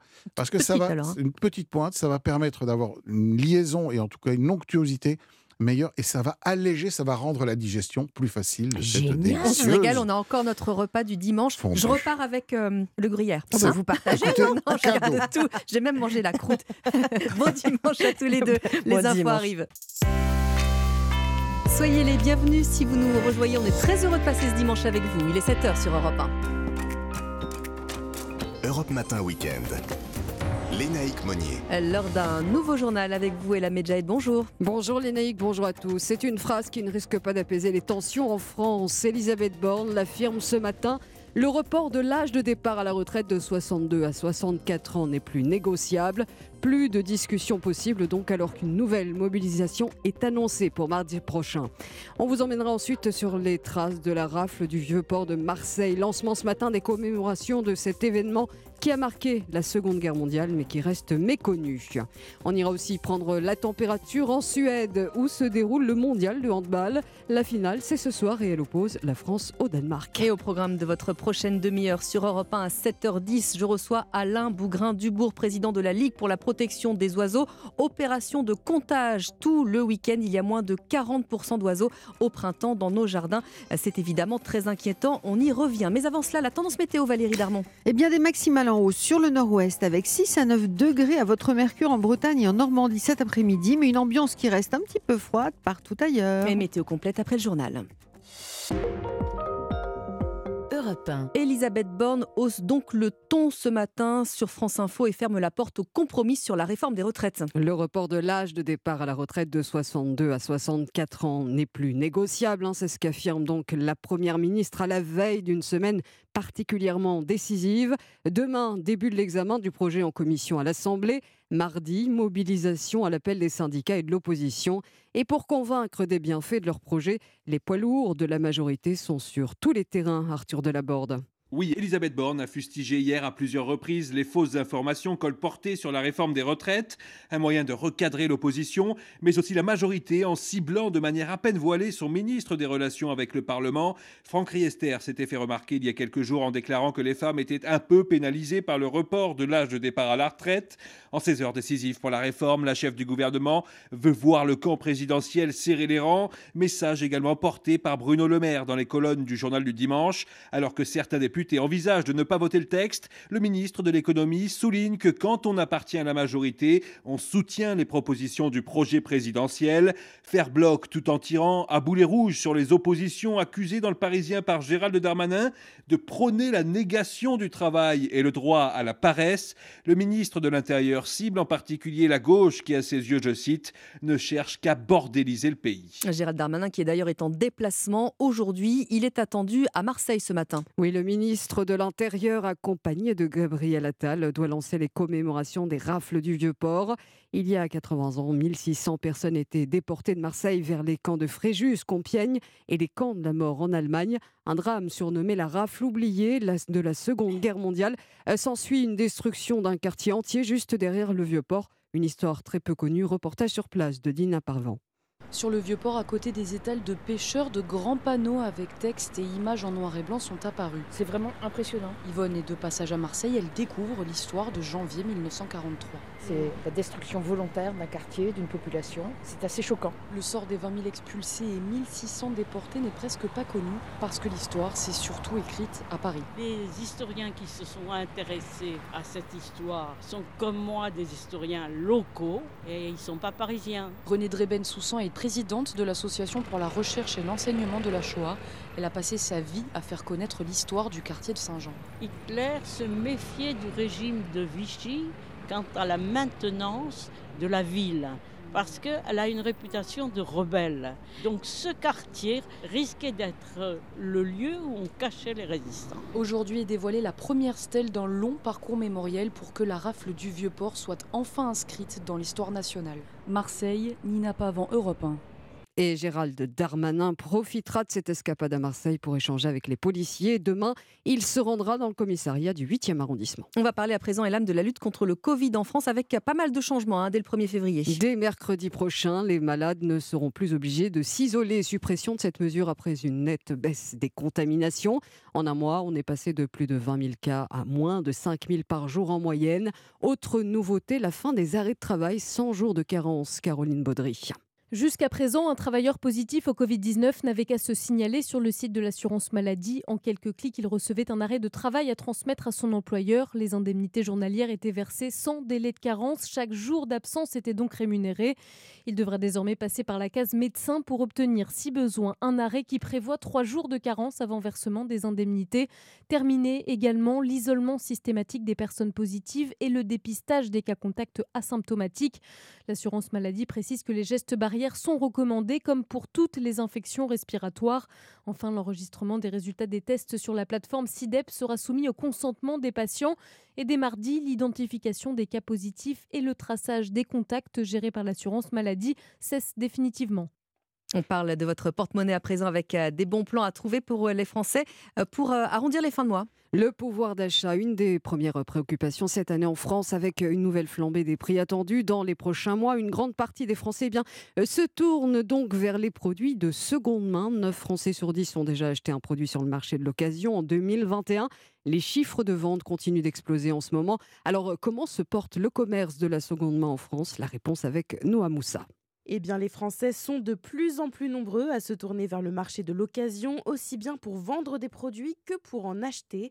C'est le cas d'Hippolyte, un graphiste de 27 ans. J'ai emménagé il y a un mois. J'ai voulu meubler mon appartement euh, au complet avec peu de moyens, avec des produits si possible éco-responsables.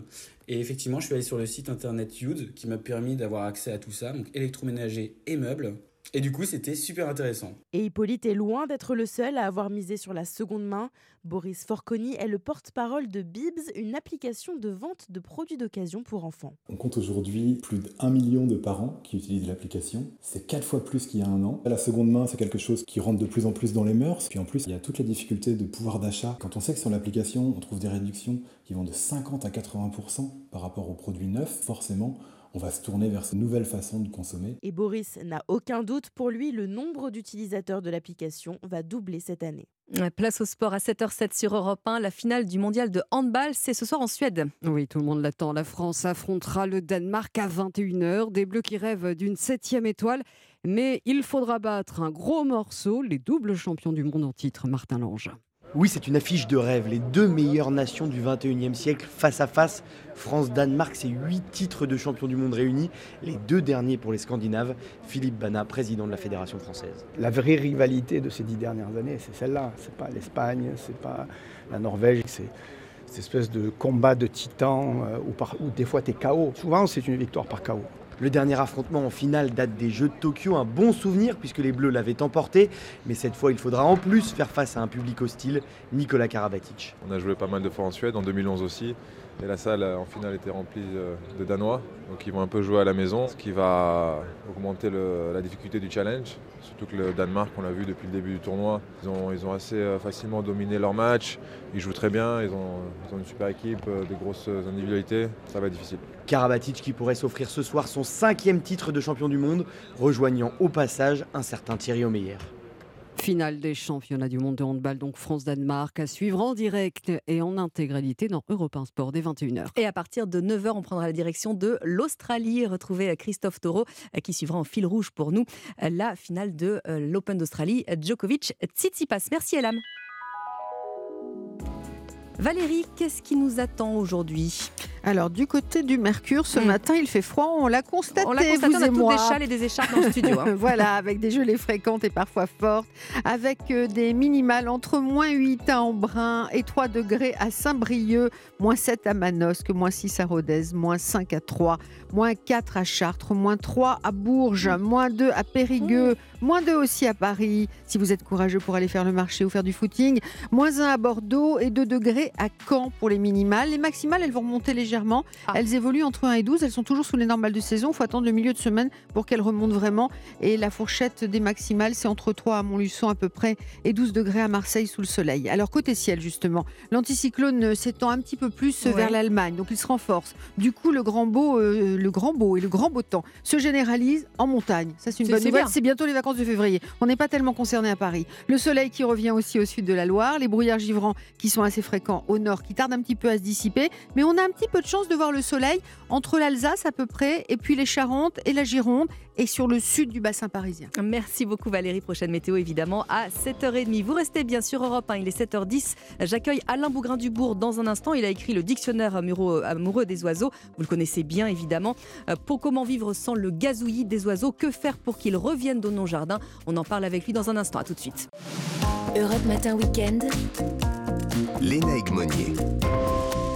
Vous avez peut-être la chance d'avoir euh, un jardin et à chaque printemps, bah, vous voyez ces petits euh, oiseaux installer leur nid, couver jusqu'à l'arrivée des petits. Mais depuis quelque temps, plus de martinets, plus de mésanges, plus d'hirondelles non plus.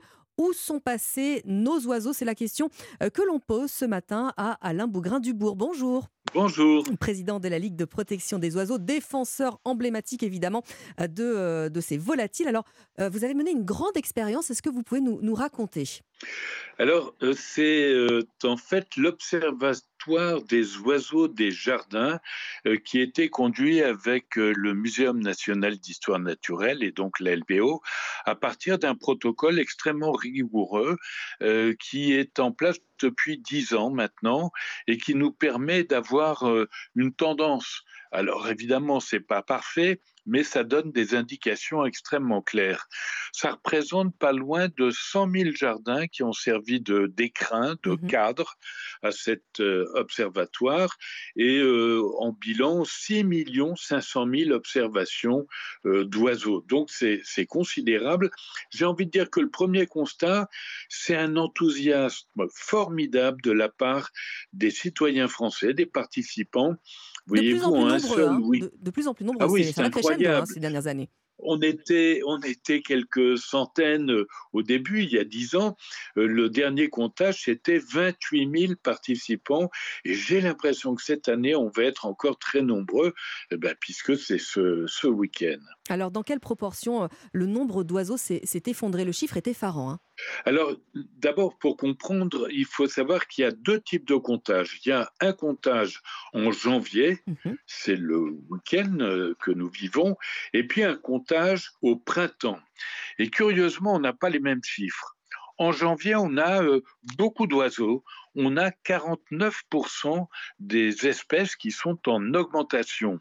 Alors on peut se demander euh, pourquoi. Mmh Bien tout simplement parce qu'il y a beaucoup d'oiseaux qui viennent euh, du nord, des pays de l'Est, pour se réfugier chez nous. La migration. Et autrefois, voilà, c'est comme on le constate chaque année, mais euh, autrefois, ces, ces, oiseaux allaient souvent à la campagne.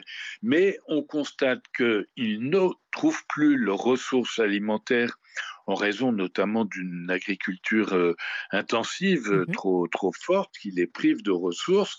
Et donc, ils vont dans les jardins où là, il y a davantage de potentiel alimentaire. Et puis, il y a beaucoup de gens aussi qui nourrissent euh, les oiseaux dans les jardins avec euh, des petites mangeoires.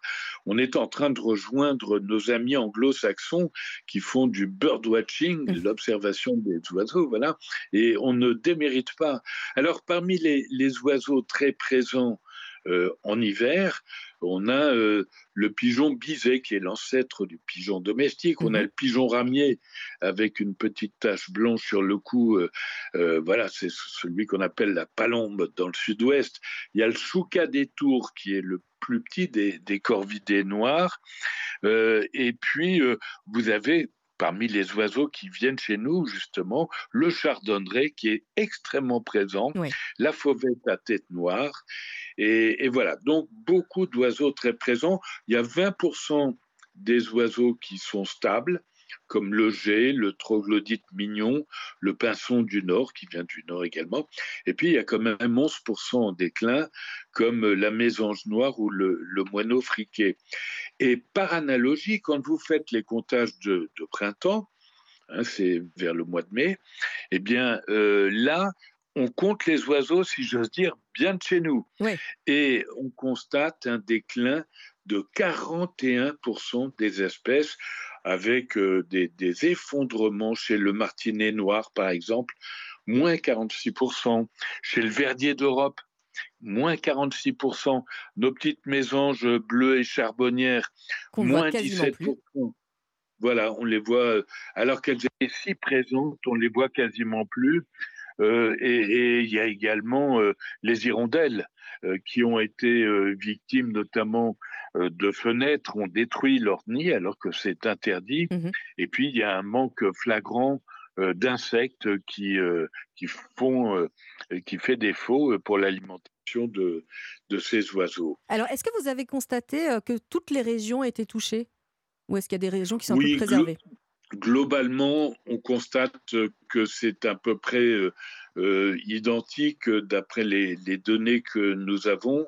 Euh, malheureusement, c'est un phénomène assez général. Vous voyez, on a réussi euh, dans les années 70, quand il y avait un déclin terrible des oiseaux, il y avait par exemple moins de 10 couples de cigognes blanches. Oui. Eh bien, aujourd'hui, on a réussi, il y en a plus de 5000.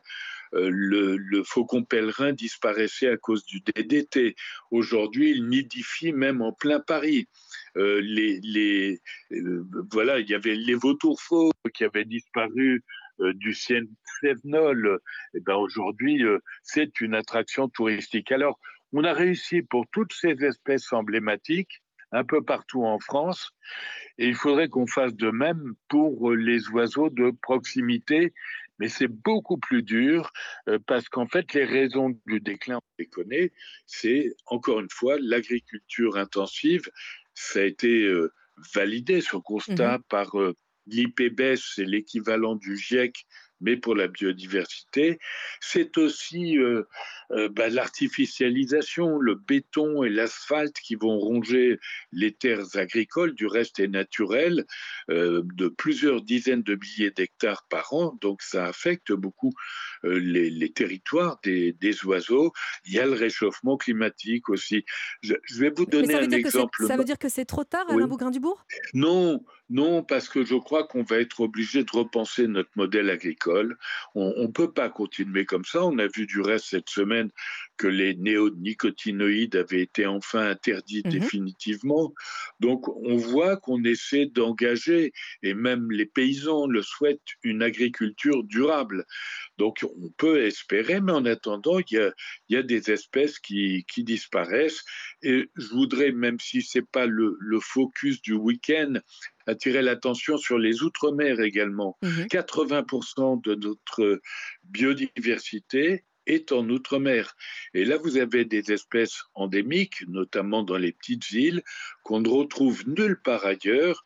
Et si vous avez euh, bah, soit des pesticides, soit des rats ou des, ou des chats ou que sais-je qui vont s'en prendre à ces quelques représentants, bah, l'espèce peut, peut disparaître. Eh ben, merci beaucoup d'être venu euh, nous alerter, nous expliquer effectivement euh, ce phénomène, parce que c'est vrai qu'un pays sans gazouillis, bah, c'est un pays, euh, un pays triste. Merci beaucoup à Alain Ouais. Bougrain-Dubourg, euh, président de la Ligue de protection des oiseaux. Merci d'être venu ce matin sur Europe 1. Merci beaucoup. Europe Matin Weekend. Lénaïque Monnier. À 7h19 sur Europe 1, l'heure du journal permanent et la Medjed. Le report de l'âge de départ à la retraite de 62 à 64 ans n'est plus négociable. La Première ministre Elisabeth Borne ferme la porte ce matin aux négociations sur la réforme des retraites. Un texte contesté par les syndicats et l'opposition qui appelle à une mobilisation massive mardi prochain, au lendemain du début de l'examen du projet en commission à l'Assemblée. Après deux attaques meurtrières à Jérusalem-Est, le Premier ministre israélien promet de durcir le ton. Réunion cette nuit de son cabinet de sécurité pour arrêter une série de mesures, parmi elles la privation de certains droits pour les familles de terroristes. Enfin, un mot de tennis avec la finale de l'Open d'Australie. Novak Djokovic tentera de remporter son 22e titre du Grand Chelem. Le Serbe affronte ce matin dès 9h le Grec Stefanos Tsitsipas. On en parle d'ailleurs dans le journal de 7h30. Merci Elam, il est 7h20 sur Europe 1. Europe Matin Weekend. Lénaïque Monnier. Mathieu Alterman m'a- vient de me rejoindre dans le studio. Bonjour Mathieu. Bonjour Lénique, bonjour tout le monde. Alors on va parler de ces stars qui auraient dû nous quitter il y a belle lurette à cause de leur mode de vie, elles n'ont pas mis à côté comme on dit. On va faire un petit florilège de ces, rock- de ces rockstars qui sont rescapés. Tout le monde n'a pas fait partie du club des 27, hein, cette confrérie d'artistes décédés brutalement à l'âge de 27 ans. Le monde du rock connaît des miraculés, des êtres que la mort a oubliés malgré un mode de vie pour le moins chaotique. Alors, le premier d'entre eux a figuré pendant 10 ans sur la liste des célébrités susceptibles de mourir dans l'année qui suit, mais contre toute attente, il survivait à tout. Il s'agit du guitariste des Rolling Stones, Keith Richards.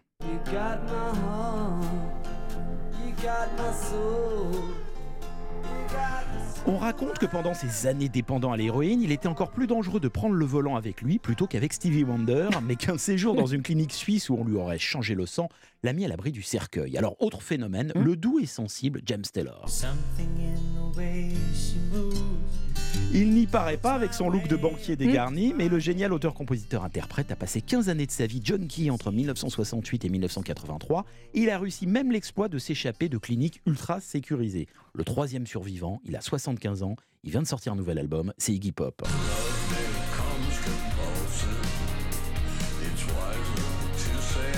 Il a remplacé les drogues par le sport et c'est David Bowie qui lui a sauvé la vie en le faisant sortir en 1975 d'un hôpital psychiatrique où il était interné en isolement car trop défoncé. Depuis, si l'iguane termine toujours ses concerts tout nus en sautant dans le public, il mange des légumes et pète le feu. Alors Mathieu, est-ce qu'on a des exemples euh, peut-être un peu plus récents hein, de rockstars qui ont frôlé la mort? Il y en a même eu un qui fut déclaré mort pendant deux minutes en 1996.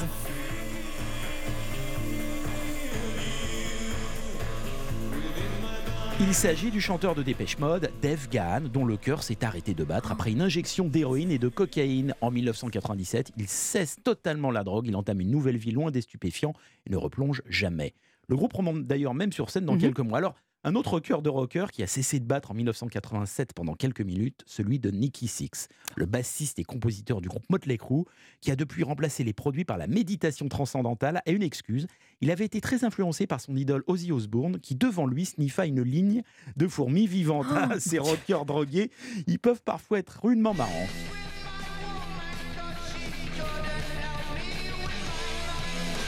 Est-ce qu'on a des exemples euh, féminins? Oui, au moins deux d'entre elles. Un Marianne Faithfull, ex-fiancée de Mick Jagger, qui se retrouve SDF au début des années 70 et mettra 15 ans à décrocher de la drogue.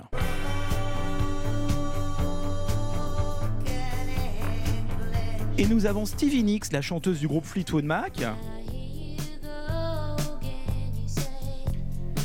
qui elle fit beaucoup pour le PIB de la Colombie et affirme aujourd'hui qu'il faudra lui passer sur le corps avant qu'un film sur sa vie ne soit tourné. Enfin, rendons hommage à ce géant de la musique qui nous a quittés la semaine dernière.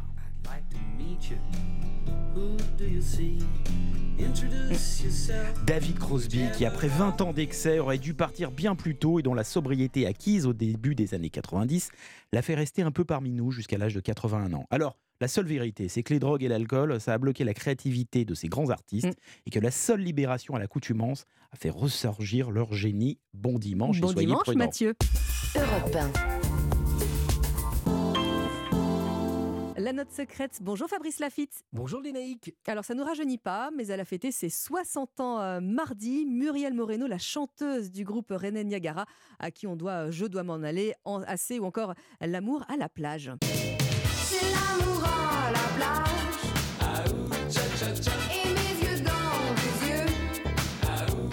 Muriel Moreno, de son vrai nom Laporte, est née le 24 janvier 1963 à Chinon sur les bords de la Vienne. Elle a très vite une appétence pour la musique et apprend le piano et la guitare. Elle poursuit des études littéraires, puis s'oriente en histoire de l'art à Rennes, où elle obtient une maîtrise avec mention. C'est dans cette même ville que Muriel Moreno fait la connaissance de Daniel Chenevez en 1981. Il travaille alors comme pianiste dans une pizzeria. Ensemble, ils forment les Espions, un groupe éphémère avec lequel ils sortent un seul 45 tours, Mata Hari, qui va rester confidentiel.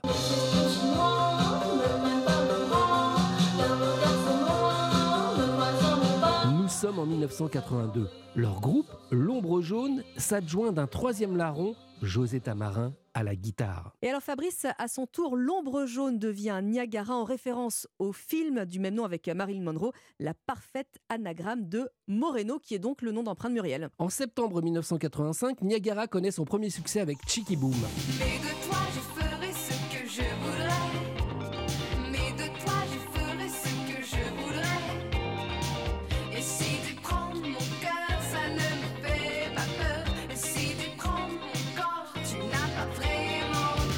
Sorti en mai 1986, leur second 45 tours, L'amour à la plage, fait son entrée un mois plus tard dans le classement du top 50 d'Europe 1 pour y rester pendant 19 semaines consécutives. Paroles et musique signées par Muriel Moreno, il devient le tube de l'été 1986 et sera suivi en novembre d'un premier album intitulé Encore un dernier baiser.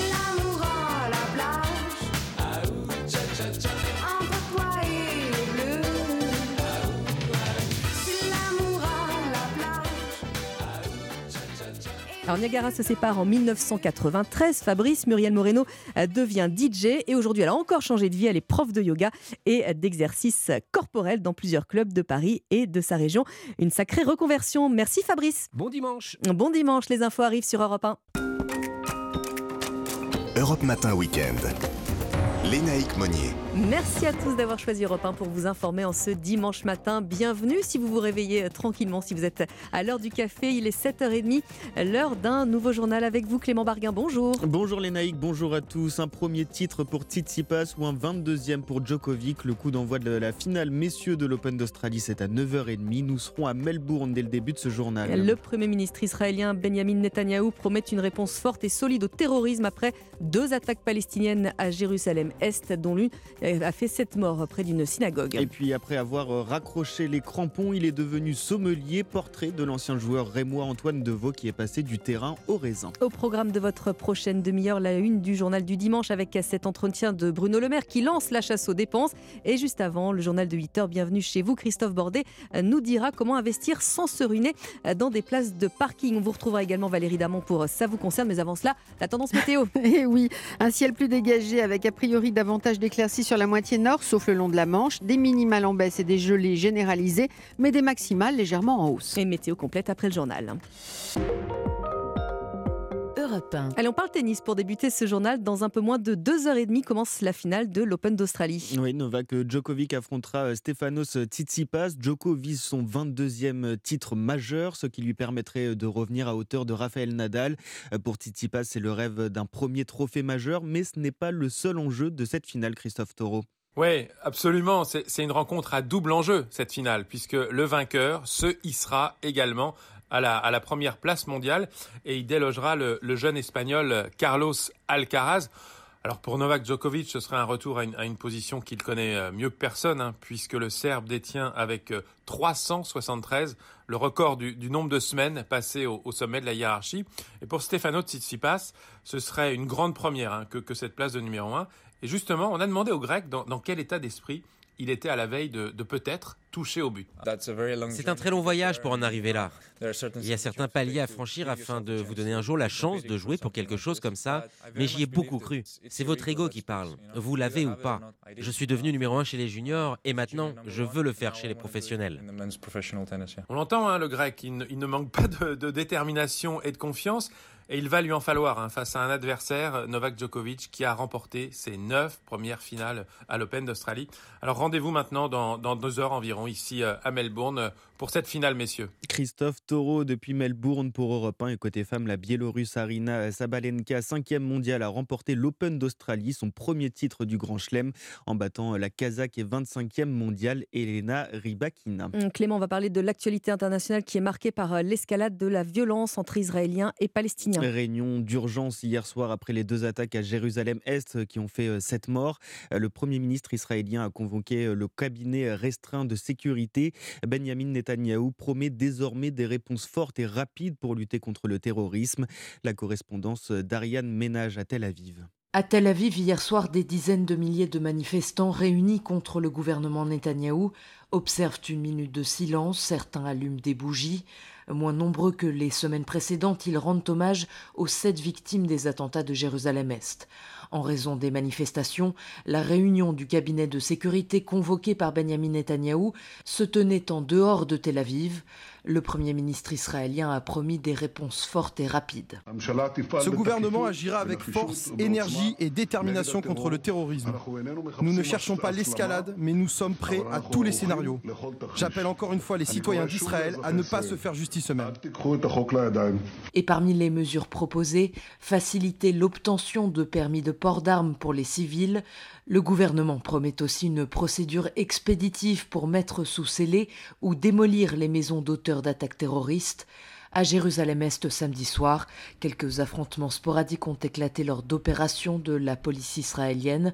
Plus d'une quarantaine de Palestiniens ont été arrêtés au cours du week-end. Ariane Ménage, la correspondante d'Europe 1 en Israël. Un retour en France avec la réforme des retraites au cœur de l'actualité politique. Et le gouvernement qui durcit le ton, le report de l'âge de départ à 64 ans n'est plus négociable.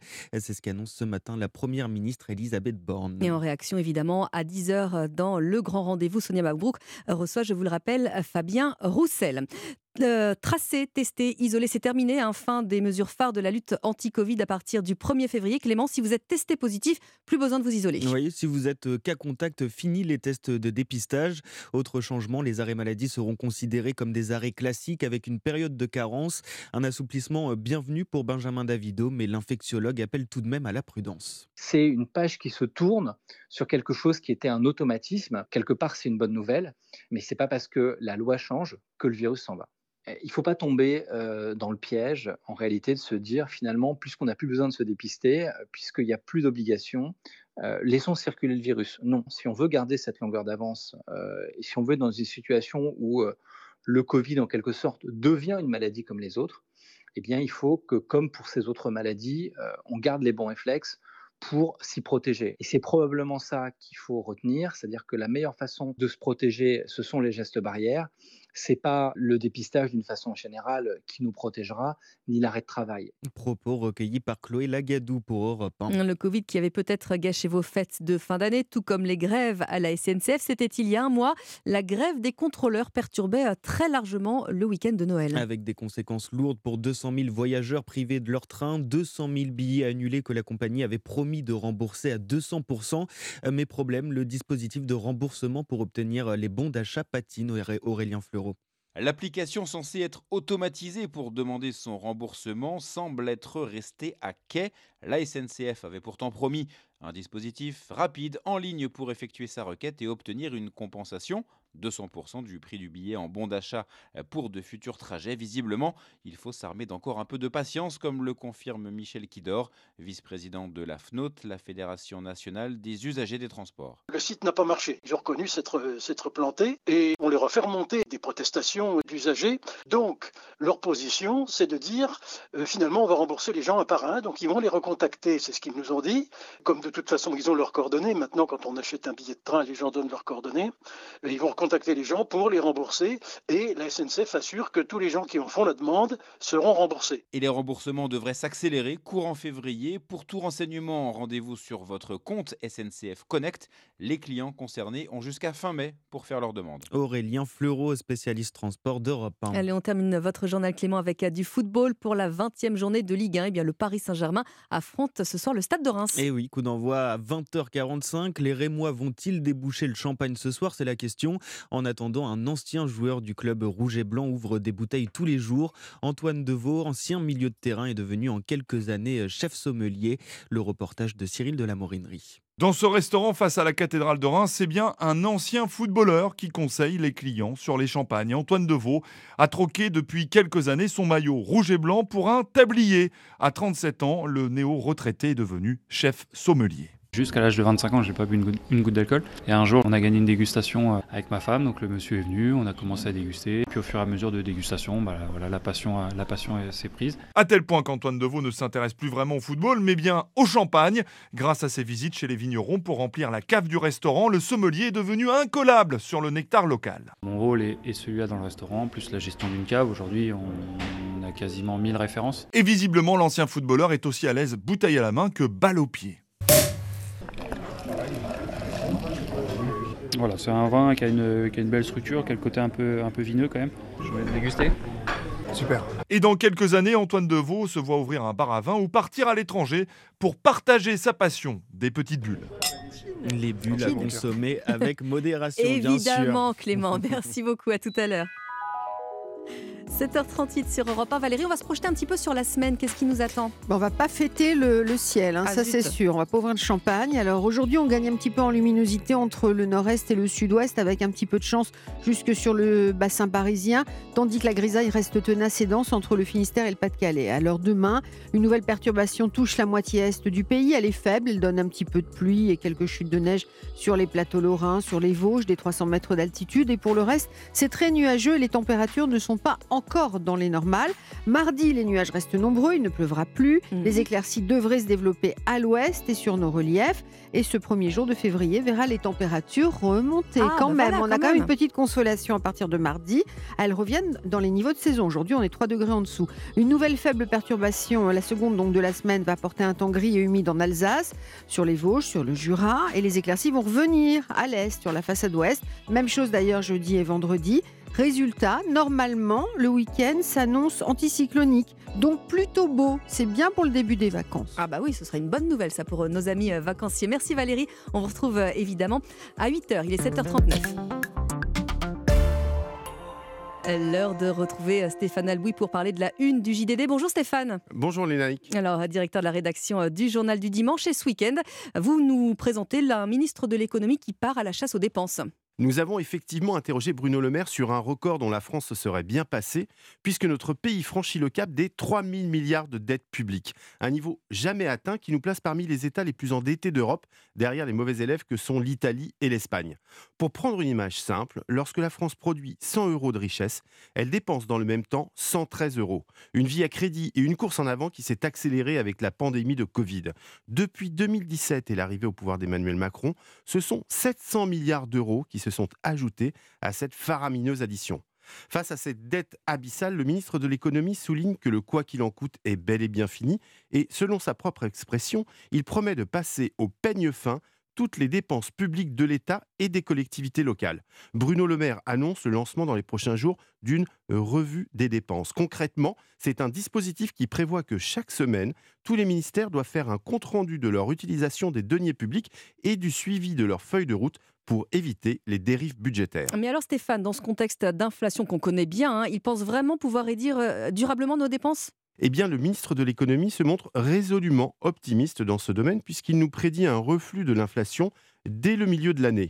À ce titre, il dénonce d'ailleurs le discours des marques de la grande distribution qui, d'après lui, joue avec les peurs des Français. Et il nous déclare Je préférerais qu'il travaille avec nous sur cette proposition d'un panier à prix cassé pour les produits de première nécessité. Il profite également de notre entretien pour adresser un coup de griffe à la nouvelle patronne des Verts, Marine Tondelier, qui appelle de ses voeux une France sans milliardaires. Je n'aime pas la France des coupeurs de tête, explique-t-il. Je me méfie des partis qui excommunient. Ils se transforment rapidement en secte. Alors Stéphane Albouy, euh, autre dossier brûlant qui concerne les retraites. Que dit le ministre de l'économie de l'opposition des Français? Il fait un constat simple, je le cite, Nous demandons à tous nos compatriotes de travailler davantage. On peut comprendre que ce ne soit pas populaire. Mais c'est aux députés et surtout à ceux qui sont censés soutenir Emmanuel Macron que Bruno Le Maire s'adresse particulièrement. Et il exhorte les partis Renaissance, Horizon et Modem à faire bloc en soulignant que quand on appartient à une majorité, on soutient les propositions qui faisaient partie du projet présidentiel. Un appel à serrer les rangs qui, à quelques jours du débat parlementaire, indique indéniablement une petite pointe de fébrilité. Merci beaucoup Stéphane Albouy et bon dimanche à vous. Vous restez bien avec nous sur Europe 1. Il est 7h42. Votre rendez-vous euh, dans un instant, ça vous concerne avec euh, Valérie Darmon et Roland Pérez. On va voir aujourd'hui euh, comment investir pour avoir un peu de pouvoir d'achat quand on sera à la retraite. Et puis Roland nous expliquera le dispositif en cas d'accident au sport d'hiver. Les vacances de février arrivent bientôt. À tout de suite. Réveillez-vous Informez-vous. avec Lénaïque Monnier sur Europe 1. Et avec Roland Pérez et Valérie Darmon. Bonjour. Bonjour à tous. Alors, Roland, on va encore aborder euh, deux thématiques euh, ce matin. D'abord, un nouveau service euh, qui a été mis en place par l'assurance maladie pour suivre et faciliter les remboursements de soins. Ça, c'est évidemment très important. Et puis, on va se projeter un petit peu sur euh, les vacances de février, au ski peut-être euh, pour certains d'entre vous. Et on parlera de prévention et de protection juridique, évidemment. Alors, on va commencer euh, par l'assurance maladie. Ça va simplifier nos, nos démarches. Le dream, le rêve, je vous propose ce matin. Avec un nouveau téléservice, vous imaginez sur amélie.fr, vous avez oublié un document euh, parce que vous voulez accélérer évidemment le remboursement de vos Ouais. soins et on vous dit il manque toujours un document. Et bien là, immédiatement en ligne, vous allez pouvoir, euh, pouvoir poser ce, ce- ce document. Simplement, la seule condition, n'oubliez pas, réactualiser votre adresse mail parce que vous ne recevrez Ah, jamais ces demandes de renseignements qui fait que vous ne recevrez jamais aussi les remboursements euh, de vos soins.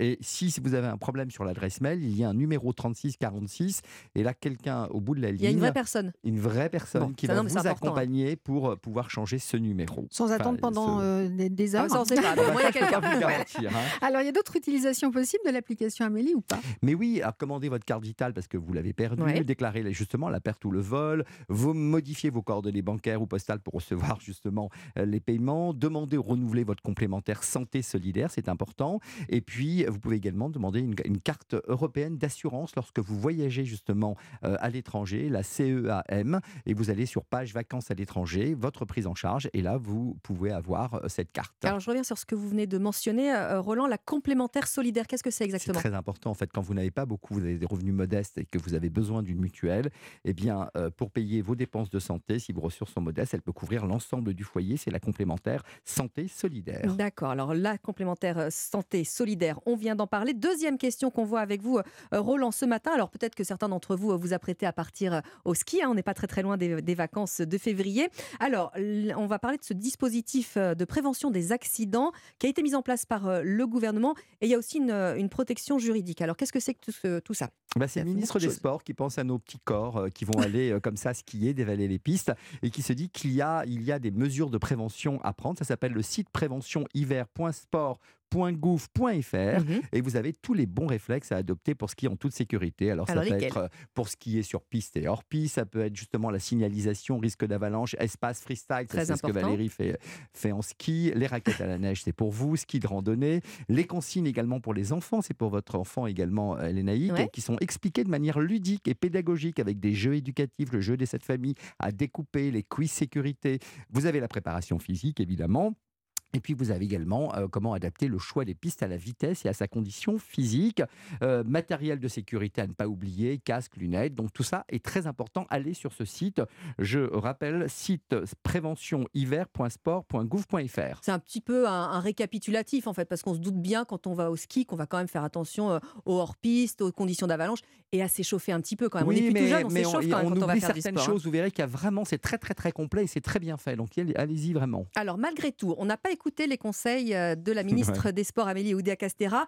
On s'est un petit peu cassé la figure euh, à ski. Qu'est-ce qui se passe si on a euh, un accident par Alors, on exemple se pose la question de savoir s'il faut souscrire une assurance neige auprès de votre assureur. Alors, Mm. c'est pas mal quand même l'assurance neige, parce que si vous n'allez pas finalement euh, au ski parce que vous avez, vous avez annulé vos vacances, ou si sur place finalement vous allez avoir quelques, quelques difficultés, eh bien, on va pouvoir vous rembourser le forfait de remontée mécanique, les cours de ski qui n'ont pas été utilisés, l'allocation de matériel, l'indemnisation d'un skieur qui a été blessé par votre faute, ça Mhm. C'est pour moi, et, et les frais d'assistance ou de rapatriement, tout ça c'est intéressant. Euh, donc euh, le tarif d'ailleurs il est calculé par personne et par semaine et elle peut être parfois souscrite même pour une, une seule journée. Mais Roland, avec notre multirisque habitation, avec la carte bancaire avec laquelle on a payé le séjour, euh, on est a priori couvert, non? Oui, c'est vrai. Alors, vous avez la garantie villégiature qui est prévue normalement. Vous pouvez avoir une assurance individuelle accident. Vous pouvez avoir votre mutuelle santé aussi qui peut prendre en charge les frais d'hospitalisation. Et puis, la carte bancaire. Regardez bien si la carte bancaire, si vous avez payé votre séjour avec cette carte, si elle peut également intervenir. C'est toujours écrit en tout petit, petit, petit, Ouais, mais c'est mentionné forcément euh, quelque part. Donc Oui. c'est pour ça qu'il faut évidemment euh, regarder euh, attentivement ces contrats et en tout cas les, les conserver. Alors on va parler d'un sujet vraiment d'actualité aussi avec vous, Valérie, puisqu'on parle de la retraite. Et on va voir comment, dans le contexte actuel, on peut bah, essayer de maintenir un pouvoir d'achat une fois qu'on n'a plus son, son salaire plein. Quoi. Oui, alors déjà, il est jamais trop tard, ni jamais trop tôt hein, pour épargner et se constituer un complément de revenu. Donc, on est dans les clous tous les trois. Hein. Bon, On va est pas- peut-être va pas dire, on va hein. dire notre âge. voilà. Les bah, Français. euh, jeune, les naïfs, hein, on a le temps. Donc les Français pensent à la retraite euh, en général après 40 ans. Aujourd'hui, il Ah est bah voilà. conseillé de le faire dès qu'on entre dans la vie active. Alors ça fait un peu bizarre, même si on met de côté que 30 à 50 euros par mois, par exemple. Ça veut dire qu'on va se familiariser le plus tôt possible avec l'argent. Alors évidemment, ça demande quand même un changement de mentalité parce que c'est Ah bah bizarre oui, d'épargner quand on a à peine- 20 ans à ou peine 22 ans. démarrer, se dire déjà quand qu'on va épargner pour s'arrêter. Alors, il y a des produits d'épargne hein, qui sont euh, estampillés retraite.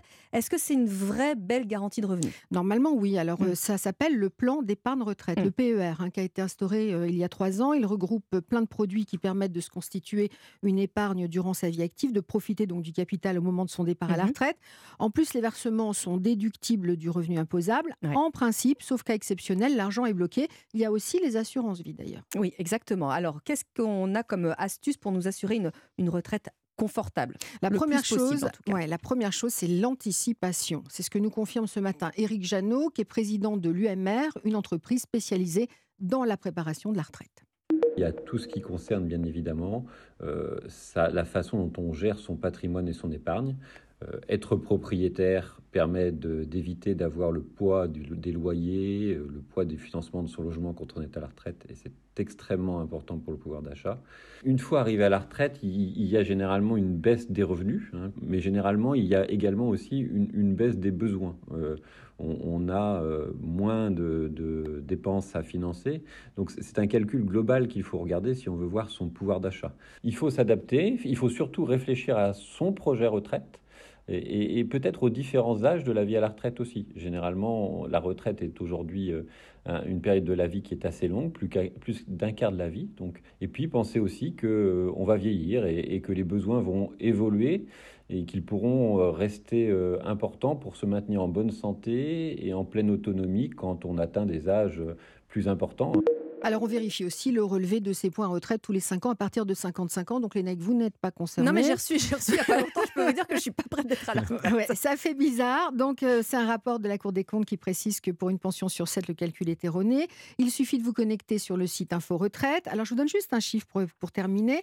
Si vous épargnez 30 euros par semaine, ça vous permet d'épargner 1560 euros sur une année. Et sur de plus longues périodes, je vous donne les chiffres. Sur Ouais. 10 ans, 15 600 euros. Sur 20 ans, 31 200. Sur 30 ans, 46 800. Et sur 40 ans d'épargne, c'est-à-dire si on commence très tôt à rentrer dans la vie active, 62 400 euros. C'est même pour ça qu'il faut effectivement commencer assez Anticiper. tôt, en tout cas au moins y réfléchir. Merci beaucoup Valérie, merci, Merci. beaucoup Roland. Les infos et Christophe Bordet arrive. Matin Weekend. Lénaïque Monnier. 7h52 sur Europe 1. On vous souhaite un excellent réveil en notre compagnie. Il est l'heure du journal permanent Clément Barguin. Le gouvernement durcit le ton concernant la réforme des retraites. Le report de l'âge de départ de 62 à 64 ans n'est plus négociable. C'est ce qu'annonce ce matin euh, Elisabeth Borne. La Première ministre se montre euh, ouverte en revanche à une discussion au Parlement sur une meilleure utilisation des trimestres éducation et maternité obtenus euh, par les femmes au cours de leur carrière. 15 députés demandent au gouvernement d'agir après la découverte de plusieurs centaines de dauphins échoués ces dernières semaines sur la côte atlantique. Dans une tribune publiée dans le journal du dimanche, ils demandent notamment d'interdire pour un mois les techniques de pêche non sélectives, une interruption qui doit être accompagnée d'une indemnisation des pêcheurs concernés pour combler le manque à gagner. Après les deux attaques meurtrières à Jérusalem-Est, le Premier ministre israélien promet une réponse forte et rapide face au terrorisme. Réunion cette nuit de son cabinet de sécurité pour arrêter une série de mesures, parmi elles la privation de certains droits pour les familles de Il souhaite également faciliter l'obtention de permis de port d'armes pour les civils. Et puis la finale du mondial de handball, c'est ce soir. Les Bleus rêvent d'une septième étoile. Face à eux, les doubles champions du monde en titre, France-Danemark, coup d'envoi à 21h. Un match à suivre sur Europe 1, radio officielle du mondial de handball. Et on filera à Melbourne euh, également dans le journal de 9h pour retrouver euh, Christophe Taureau pour euh, le coup d'envoi de la finale de l'Open d'Australie entre euh, Tsitsipas et Djokovic. 7h54, bienvenue. Europe Matin Weekend. Bienvenue chez vous.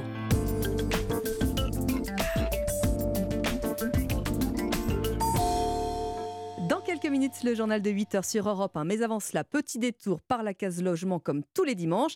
Bienvenue chez vous. Bonjour Christophe Bordet. Bonjour chers amis du dimanche. Alors Christophe, vous cherchez une place de parking? Bah oui. Bah oui, oui, je suis un petit peu comme Marc Lavoine, je cherche une place de parking et je ne suis pas le seul, je profite de notre euh, rendez-vous hebdomadaire pour répondre à Martine. Martine, on la connaît, enfin Elle est vous venue la nous voir en studio et elle vous a posé une question sur la page Facebook. Absolument. d'ailleurs. hein. C'est une fidèle auditrice d'Europe 1 que l'on salue au passage et qui m'a envoyé un petit message la semaine dernière car elle veut acheter une place de parking à Paris. Alors il faut le savoir, plus de 100 000 places de parking sont vendues en Ile-de-France chaque année. C'est un marché qui ne connaît pas la crise malgré la chasse à la voiture hein, qui est organisée par certaines municipalités. Alors ça, c'est un autre débat, mais est-ce que ça vaut la peine d'acheter une place de parking pour garer sa voiture ou la louer? Alors, j'ai posé la question à deux personnes au total que l'on va entendre. Tout d'abord à Julien Bédoué, auteur du livre, tenez-vous bien, Réussir son investissement dans les parkings et les garages. Il a une histoire complètement atypique, écoutez. J'ai commencé en 2012 à acheter euh, quatre euh, garages et ça m'a tellement plu que bah, aujourd'hui j'en ai euh, 272 répartis dans tout l'ouest de la France avec un rendement euh, moyen de 12% net de charge. Depuis cette année, oui, je suis, euh, je suis rentier euh, grâce à mes parkings. C'est pas beau ça? C'est génial. Eh ben C'est voilà. le super plan. Eh ben oui, un parking, c'est plus rentable qu'un livret A, la preuve. Ça présente un meilleur rendement que l'immobilier euh, traditionnel des appartements, puisque traditionnellement, si vous prenez dans un immeuble euh, des appartements dans les étages et des parkings dans les sous-sols, vous avez déjà deux à trois points de rendement euh, brut de différence. Et vous comptez les charges des travaux, bah, on se rend bien compte que dans un parking, il n'y a quasiment pas de travaux à faire. hein. Donc tout l'argent que vous donnez pas aux artisans ou aux magasins de bricolage, bah, c'est de l'argent en plus pour les propriétaires. Alors Christophe, belle rentabilité, peu de frais d'entretien, charge de cropos, de copro pardon, très réduite. Mm. Mais vous ne dites pas à Martine et à tous ceux qui nous écoutent combien ça coûte véritablement une place de parking. C'est cher ou pas Ça dépend où vous habitez. À Saint-Étienne, par exemple, 10 000 euros en moyenne. À Strasbourg, 15 000 euros. Et pour Paris, combien ça coûte Séverine Amat de chez Guy Hockey. Alors en moyenne, l'étude Guy montre qu'il faut débourser 26 000 euros. Les villes les plus chères en France, eh bien, ça reste Paris, Lyon, Nice, Bordeaux et voire même Aix-en-Provence avec un prix moyen d'acquisition à 29 000 euros. Et si vous mettez le parking à la location, il faut demander à peu près 150 euros par mois à Mhm. Paris, 65 euros à Tours.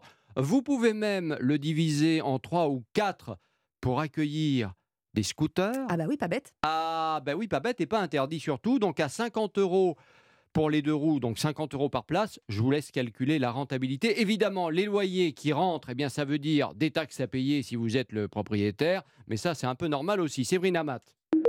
Euh, La mise en location euh, euh, est soumise à la taxe d'habitation à la taxe foncière. Euh, et les revenus que vous allez tirer de la location sont soumis à l'impôt sur le revenu. Voilà.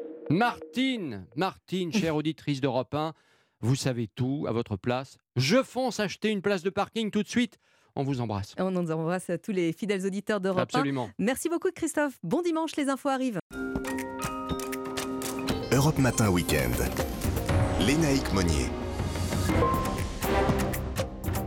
Le journal de 8h d'ici euh, quelques instants sur Europe 1. Bienvenue à tous. On va retrouver euh, Geoffrey Branger avec euh, son dossier consacré au système D. Comment allez-vous vous organiser euh, pour la grève de mardi qui arrive? On parlera évidemment euh, de ces déclarations d'Elisabeth Borne qui maintient le départ de l'âge à la retraite à 64 ans. A tout de suite sur Europe 1.